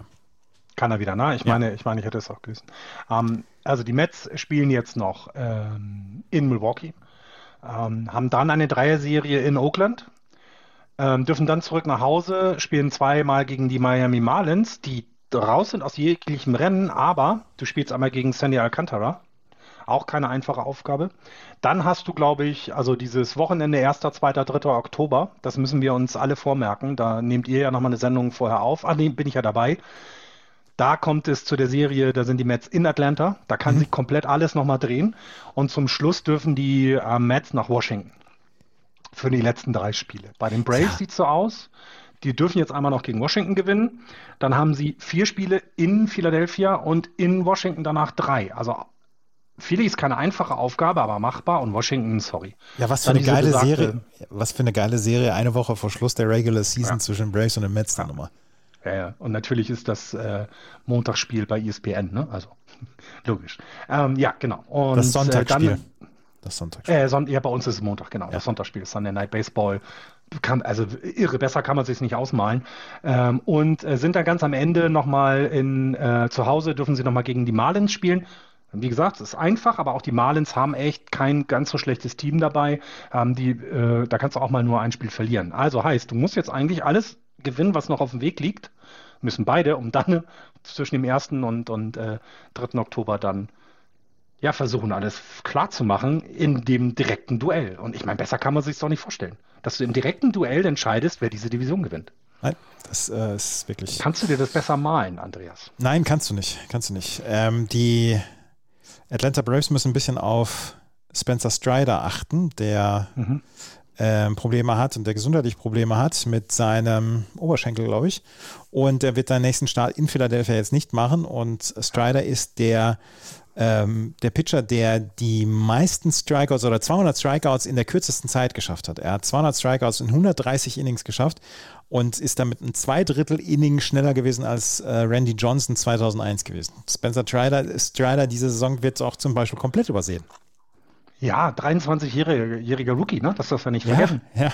Das ist, das ist ja, also wir reden hier über jemanden und auch da, wir haben immer diese Vergleiche, wenn jemand mit Babe Ruth verglichen wird, dann hat er Historisches geleistet. Ne? Also der, der, der Spieler, mit dem, äh, der da den Vergleich hat. Und ähm, ich glaube, ähnlich ist es, wenn du irgendeine Statistik nimmst, in der Randy Johnson vorkommt, weil das war der Strikeout-Werfer vor dem Herrn. Der hat Case geknallt ohne Ende. Und äh, wenn du schon in, mit 23 etwas schaffst, was vorher Randy Johnson geschafft hat, ist das echt etwas richtig, richtig Gutes. Und ähm, das Problem ist, glaube ich, ähm, die Braves haben ja sogar zwei Rookies in ihrem Kader, die beide Rookie of the Year werden könnten. Mit, mit Harris dem Dritten und mit Spencer Strider. Na, also potenzielle Rookie of the Year-Kandidaten. Spielen aber nicht irgendwo unten rum, weil sie gerade im Rebuild sind, sondern sind dabei, die Division vielleicht zu gewinnen. Also es ist schon, ähm, das ist schon eine, eine Top-Leistung von den, von, den, ähm, von den guten Braves in diesem Jahr. Und ja, Spencer, ich hoffe, er bleibt gesund und ich hoffe, er darf auch weiterwerfen. Gerade bei jungen Pitchern hat man ja am Anfang häufig mal einen Pitch-Count drin, ne, dass sie eben nicht sich überwerfen, weil man sie die nächsten Jahre noch gerne behalten würde. Ich hoffe, das geht sich alles gut aus. Aber das Pitching-Stuff der, der Braves ist ja auch in diesem Jahr gut zusammengestellt. Also kann man ja auch. Na, Max Fried ist nicht schlecht, Charlie Morton hat eine gute ja, Saison. Also ja. da kann man schon, ähm, da kann man schon drauf bauen. Ich freue mich mehr auf die National League Playoffs als auf die American League Playoffs, gebe ich oft zu. Komisch, ne? Wobei mhm. in der American League, glaube ich, mit den Yankees und Astros schon auch spektakuläre Teams dabei sind. Aber gerade dieser Unterbau, ne? Braves, Mets, je nachdem, mhm. wer es wird, selbst die Padres sind für mich so komplett ja, lass doch, das, lass doch, lass doch Juan Soto jetzt einfach mal heiß laufen. Ich meine, der hat noch gar nichts gezeigt, seitdem er bei den yeah, äh, Padres genau. ist. Lass den mal heiß laufen yeah. und lass deren Pitching mal heiß laufen. Dann, dann ist da auch richtig Alarm. Ich, also ich freue genau. mich im Moment mehr auf die National League Playoffs als auf die American League Playoffs. Ja, wobei eigentlich ja alles schon entschieden ist. Ne? Wenn man sich die, die, den Rekord der oder die Leistung der Dodgers ansteht, äh, anschaut, dann denkt man sich ja auch, ja, okay, dann ist das halt so, dann können alle anderen sich strecken und recken und machen und tun, aber eigentlich gibt es kein Team, was die Dodgers schlagen können. Und dennoch haben wir die Hoffnung, weil Baseball das anbietet, und wir haben es letztes Jahr gesehen, da hatten die Dodgers 106 Spiele gewonnen ähm, und sind trotzdem nicht in die, in die World Series gekommen. Also Möglichkeit besteht da ja. Ja, ich finde auch die, die, die National League Playoffs, also, also ich, das, das, das Wildcard-Rennen ist ja auch entschieden. Also sorry, ich sehe da nicht jetzt noch, nee, das dass da sich groß noch was verändert. Ne? Also die, die Brewers haben sich wirklich, sind zwar nur zweieinhalb Spiele, aber die haben mir nicht in irgendeiner Weise den Ansatz gegeben, dass es in den nächsten Wochen nochmal wieder richtig den Schub gibt. Nun haben die Phillies ein bisschen, ein bisschen nachgelassen jetzt auch in den letzten zehn Spielen, mal fünf hintereinander verloren. Aber selbst die, die, die Brewers haben nur drei haben drei hintereinander verloren. Also ich sehe nicht, dass da jetzt nochmal der große, das große Recken und Strecken kommt. Und selbst wenn sie es dann als letztes reinschaffen, klar, sehe ich nicht, dass die dann gegen die Cardinals dieses erste Spiel auch überstehen. Ich habe noch eins, ich habe noch was für die Washington, über die Washington Nationals. Uh, Steven Strasburg hat in einem Interview gesagt, dass er mit der Washington Post gesagt, dass er nicht sicher ist, ob er überhaupt nochmal wieder pitchen wird können. Er hat ähm, ein er hat eine Verletzung, das ist das Thoracic Outlet Syndrom. Ich übersetze mal, beziehungsweise ich lese mal vor, was ich online dazu gefunden habe. Es ist ein Begriff, der eine Gruppe von Störungen beschreibt, die bei Kompression, Verletzung oder Reizung der Nerven und oder Blutgefäße im unteren Hals- und oberen Brustbereich auftreten. Das Thoracic Outlet Syndrom ist nach dem Raum zwischen dem unteren Hals und dem oberen Brustkorb benannt, in dem sich diese Gruppe von Nerven und Blutgefäßen befindet. Und das betrifft Menschen jeden Alters und Geschlechts. Es trifft häufig bei Sportlern auf, die Sportarten ausüben, die wiederholte Bewegung des Arms und der Schulter erfordern, wie zum Beispiel beim Baseball. Er hat in den letzten drei Jahren insgesamt acht Starts gehabt, die er überhaupt pitchen konnte. Er hat nach dem 2019er World Series Titel einen Siebenjahresvertrag, 245 Millionen Dollar unterschrieben. Und damals haben die Washington Nationals auch im besten Wissen und Gewissen gehandelt, dass ja. sie ihn dann unter Vertrag nehmen können. Er war damals, ich hatte mich gerade wieder angefangen, so richtig für, ähm, für Baseball zu interessieren, so 2009, 2010. Da galt er als das große Pitching-Phänomen ja. und als der, der große Pitcher, der in den nächsten Jahren äh, kommen wird. Und er hat es nie so richtig zu 100 Prozent zeigen können, weil er häufig verletzt war. Aber 2019, diese Saison, ist wirklich herausragend gut gewesen. Und es wäre sehr schade, weil ich mochte ihn immer, ich mochte ihm immer sehr, sehr gerne zugucken sehr smoother Pitcher, ne? Der hatte mhm. immer so eine, so eine, so eine Pitching-Bewegung, die immer sehr gut gefallen hat, ja.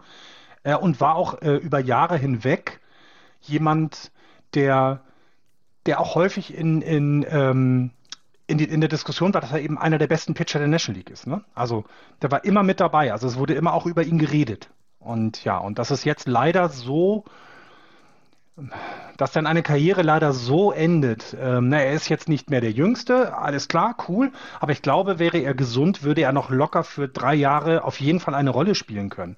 Nicht mehr die des ähm, äh, Starting Rotation Ersten, aber ja definitiv äh, eine, eine, eine, eine tragende Rolle in, in jeder Rotation. Ne? Also, mhm. also definitiv. Und ich meine, 324er, ähm, ähm, 324er Earned Run Average über die gesamte Karriere, Hut ab. Also das ist richtig gut. Und dass der jetzt leider seine Karriere dann vielleicht ja beenden muss, ist, ist wirklich schade. Ja, finde ich, finde ich eine traurige Nachricht.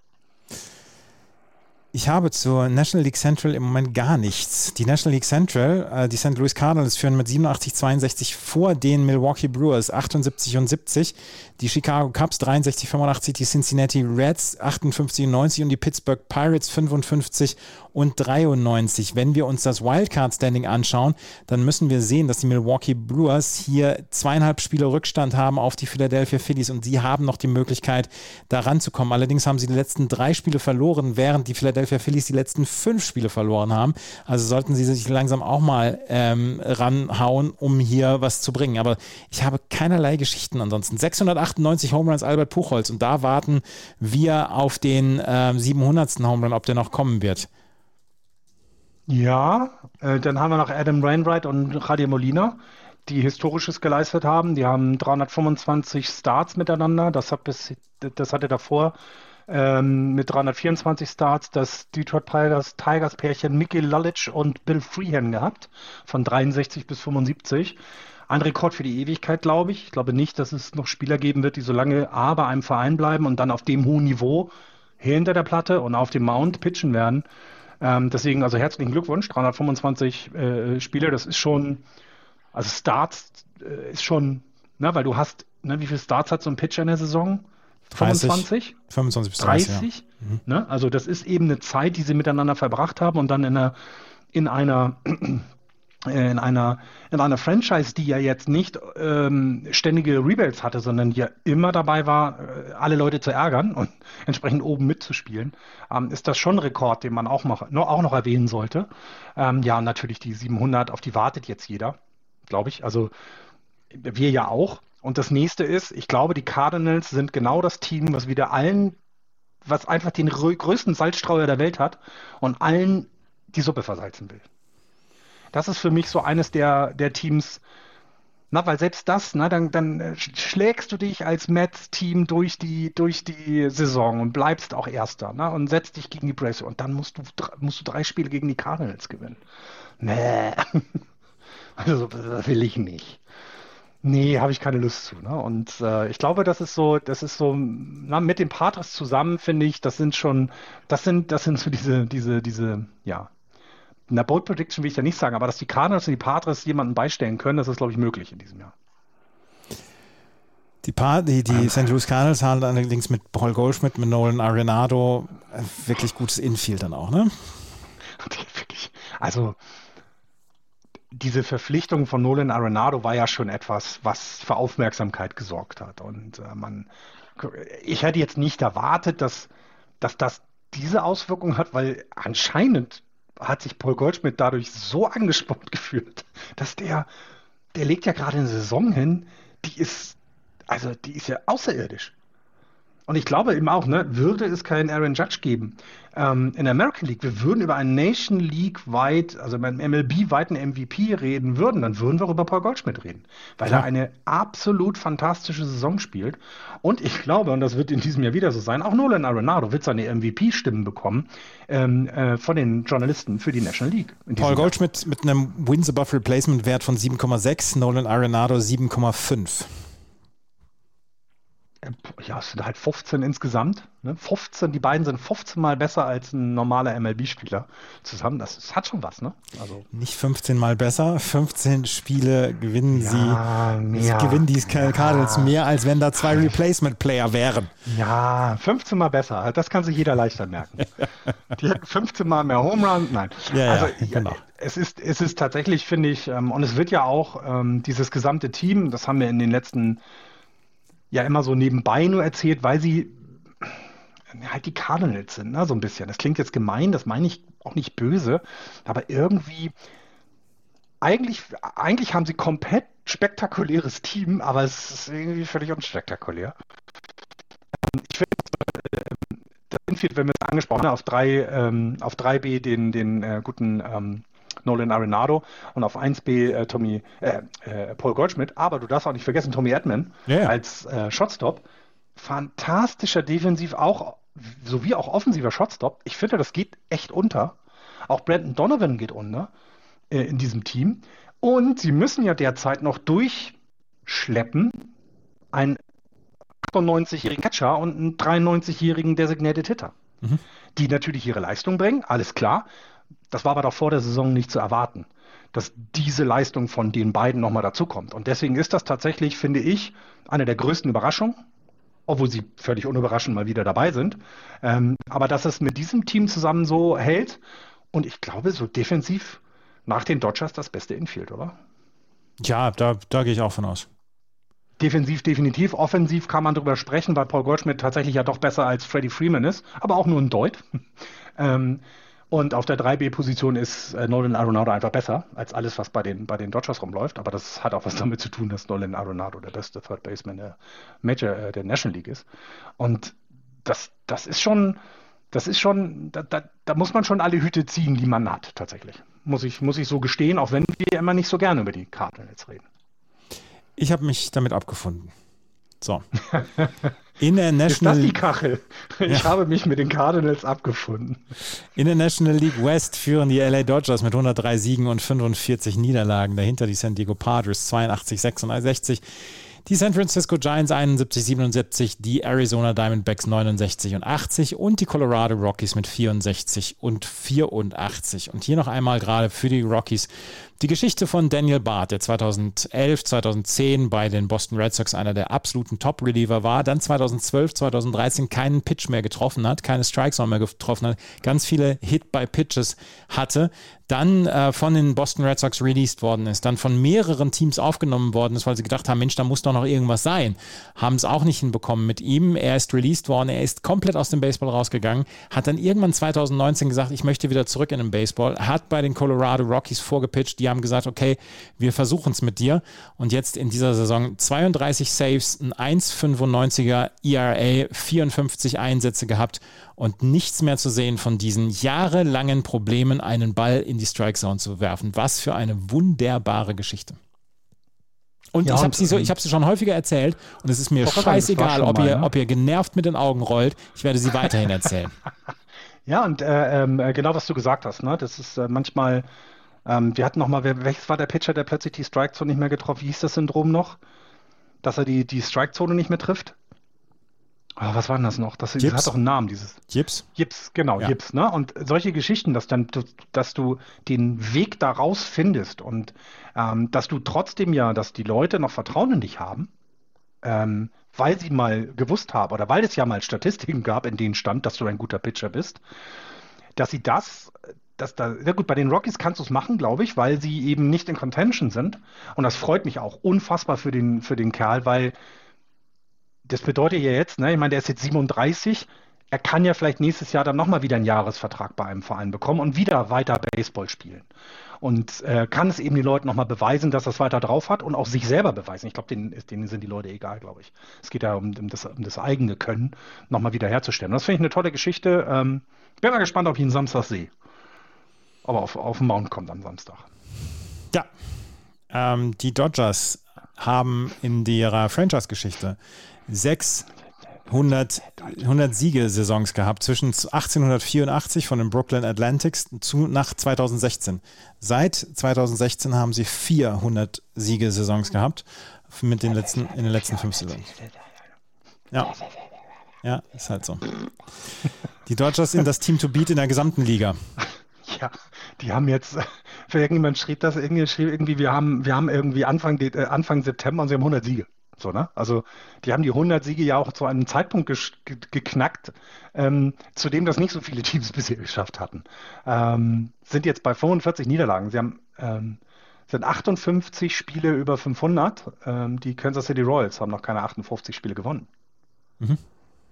Also so die Vergleiche, die man dann immer hat. Ne? Mhm. Wir hatten jetzt, wir haben mal wieder das, das, äh, äh also das, das berühmt-berüchtigte Run Differential. Ne? Wir sind, es war 330. 330. Die haben fast 800 Runs äh, gescored. 800. Das nächste Team, was richtig gut ist, das sind die Yankees mit 737. Also nochmal wesentlich mehr. Also es ist nicht nur, ja, sie sind zwei Runs besser als die Yankees. Nein, sie sind nochmal als die Yankees wesentlich besser. 468 Runs nur kassiert. 474 haben nur die Astros noch, sind, sind dann danach. Also sind nah dran in dem Fall. Ne? Das heißt, die Astros sind in einer Sache richtig gut. Runs against, also defensive Pitching, richtig, richtig gut. In der Offensive sind sie mit 682.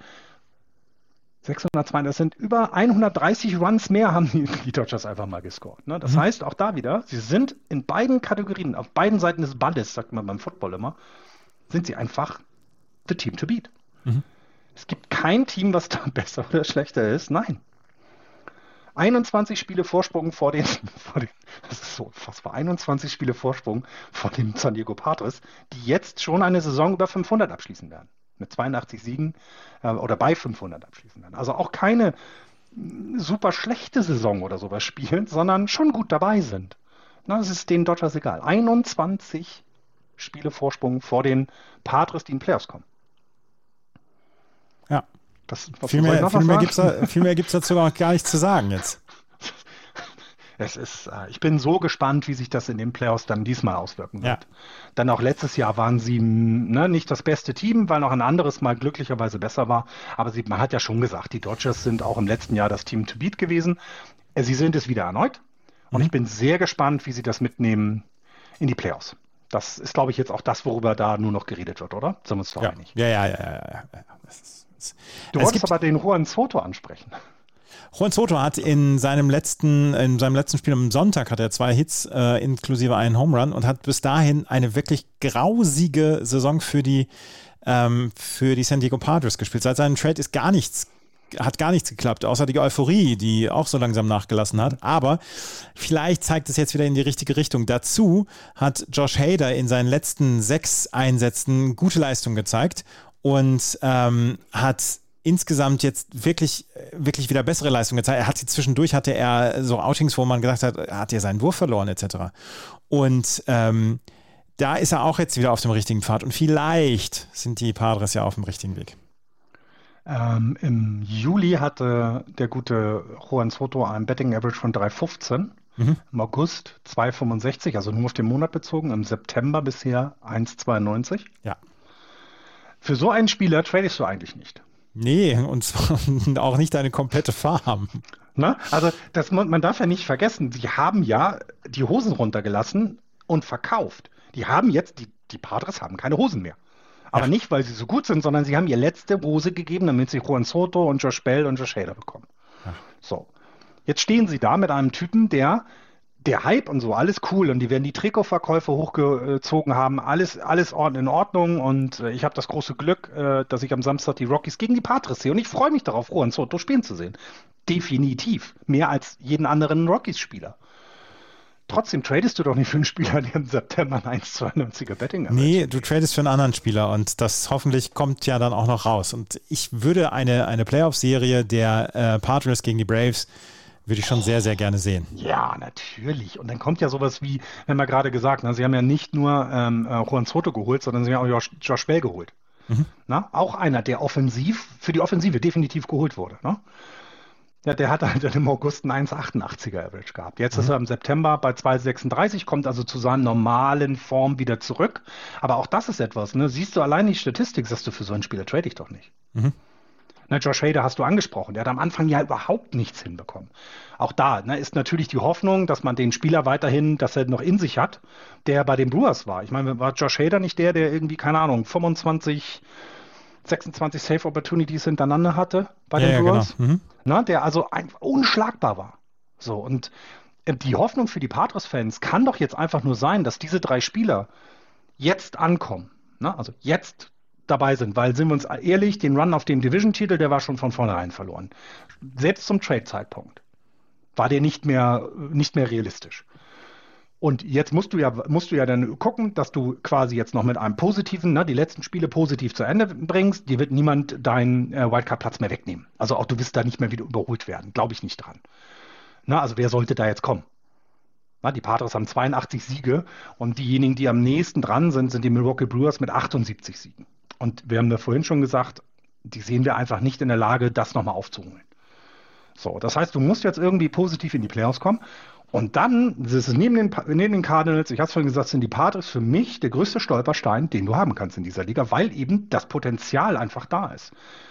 Na, du hast ja auch noch in den Reihen Manny Machado, der kein schlechter Baseballspieler ist. Nein, im Gegenteil. Und deswegen bin ich auch auf die Playoff-Serien, die, die ersten Playoff-Serien gespannt und dann, wenn es gegen die großen Gegner geht, kann einfach das bedeuten, dass dann die drei richtig aufdrehen und plötzlich ne, schlägt Juan Soto alles aus dem, aus dem Stadion und Josh Bell kam vor auf Base und die haben immer schon mal einen Zwei-Run-Home-Run jedes, jedes zweite Inning oder so nach dem Motto. Und das kann alles passieren, weil das Potenzial da ist. Ja. Gut. Haben wir's. Äh, ja, ich hätte noch mal hier vielleicht, weil nicht jeder mal bei Instagram und bei, dem, bei Twitter ist, wenn ihr Tipps zum Coursefield habt, sendet mir die gerne per Twitter oder Instagram oder schreibt es in die Kommentare, schickt uns eine E-Mail. Weil wie gesagt, ich bin am Samstag im Coursefield, äh, darf da mal ein Baseballspiel der Rockies sehen und äh, neben denen, dass ich eine, natürlich mir die City Connect Cap kaufen werde, weil äh, ernsthaft schönere kenne ich nicht. Es gibt für mich keine schönere äh, Cappy ähm, aus dem City Connect Collection. Ähm, aber wenn ihr noch andere Tipps habt, wo man da nett ein Bierchen trinken kann oder wo es da das beste Essen gibt, äh, rückt da mal raus mit, würde mich sehr freuen. Ähm, und wenn ihr auch da seid, sagt mal Hallo, aber ich glaube, das ist äh, weniger der Fall. Wenn euch das gefällt, was wir machen, freuen wir uns über Bewertungen, Rezensionen bei iTunes. Ansonsten haben wir einen Steady-Button auf justbaseball.de, wo ihr, wenn ihr mögt, uns einen Kaffee ausgeben möchtet, müsst ihr allerdings nicht. Die Folgen bleiben weiterhin kostenlos, jeder, der es tut. Ähm, und jede, die es tut, freuen wir uns sehr drüber. Vielen Dank dafür. Und ansonsten folgt uns bei Twitter, Instagram und Facebook. Dort kriegt ihr nämlich bei Twitter und Instagram auch jeden Tag unsere äh, Free Games, wo die man, die man ohne ein MLB TV-Abo sehen kann. Und ansonsten sagen wir vielen Dank fürs Zuhören. Bis zum nächsten Mal. Tschüss. Ciao.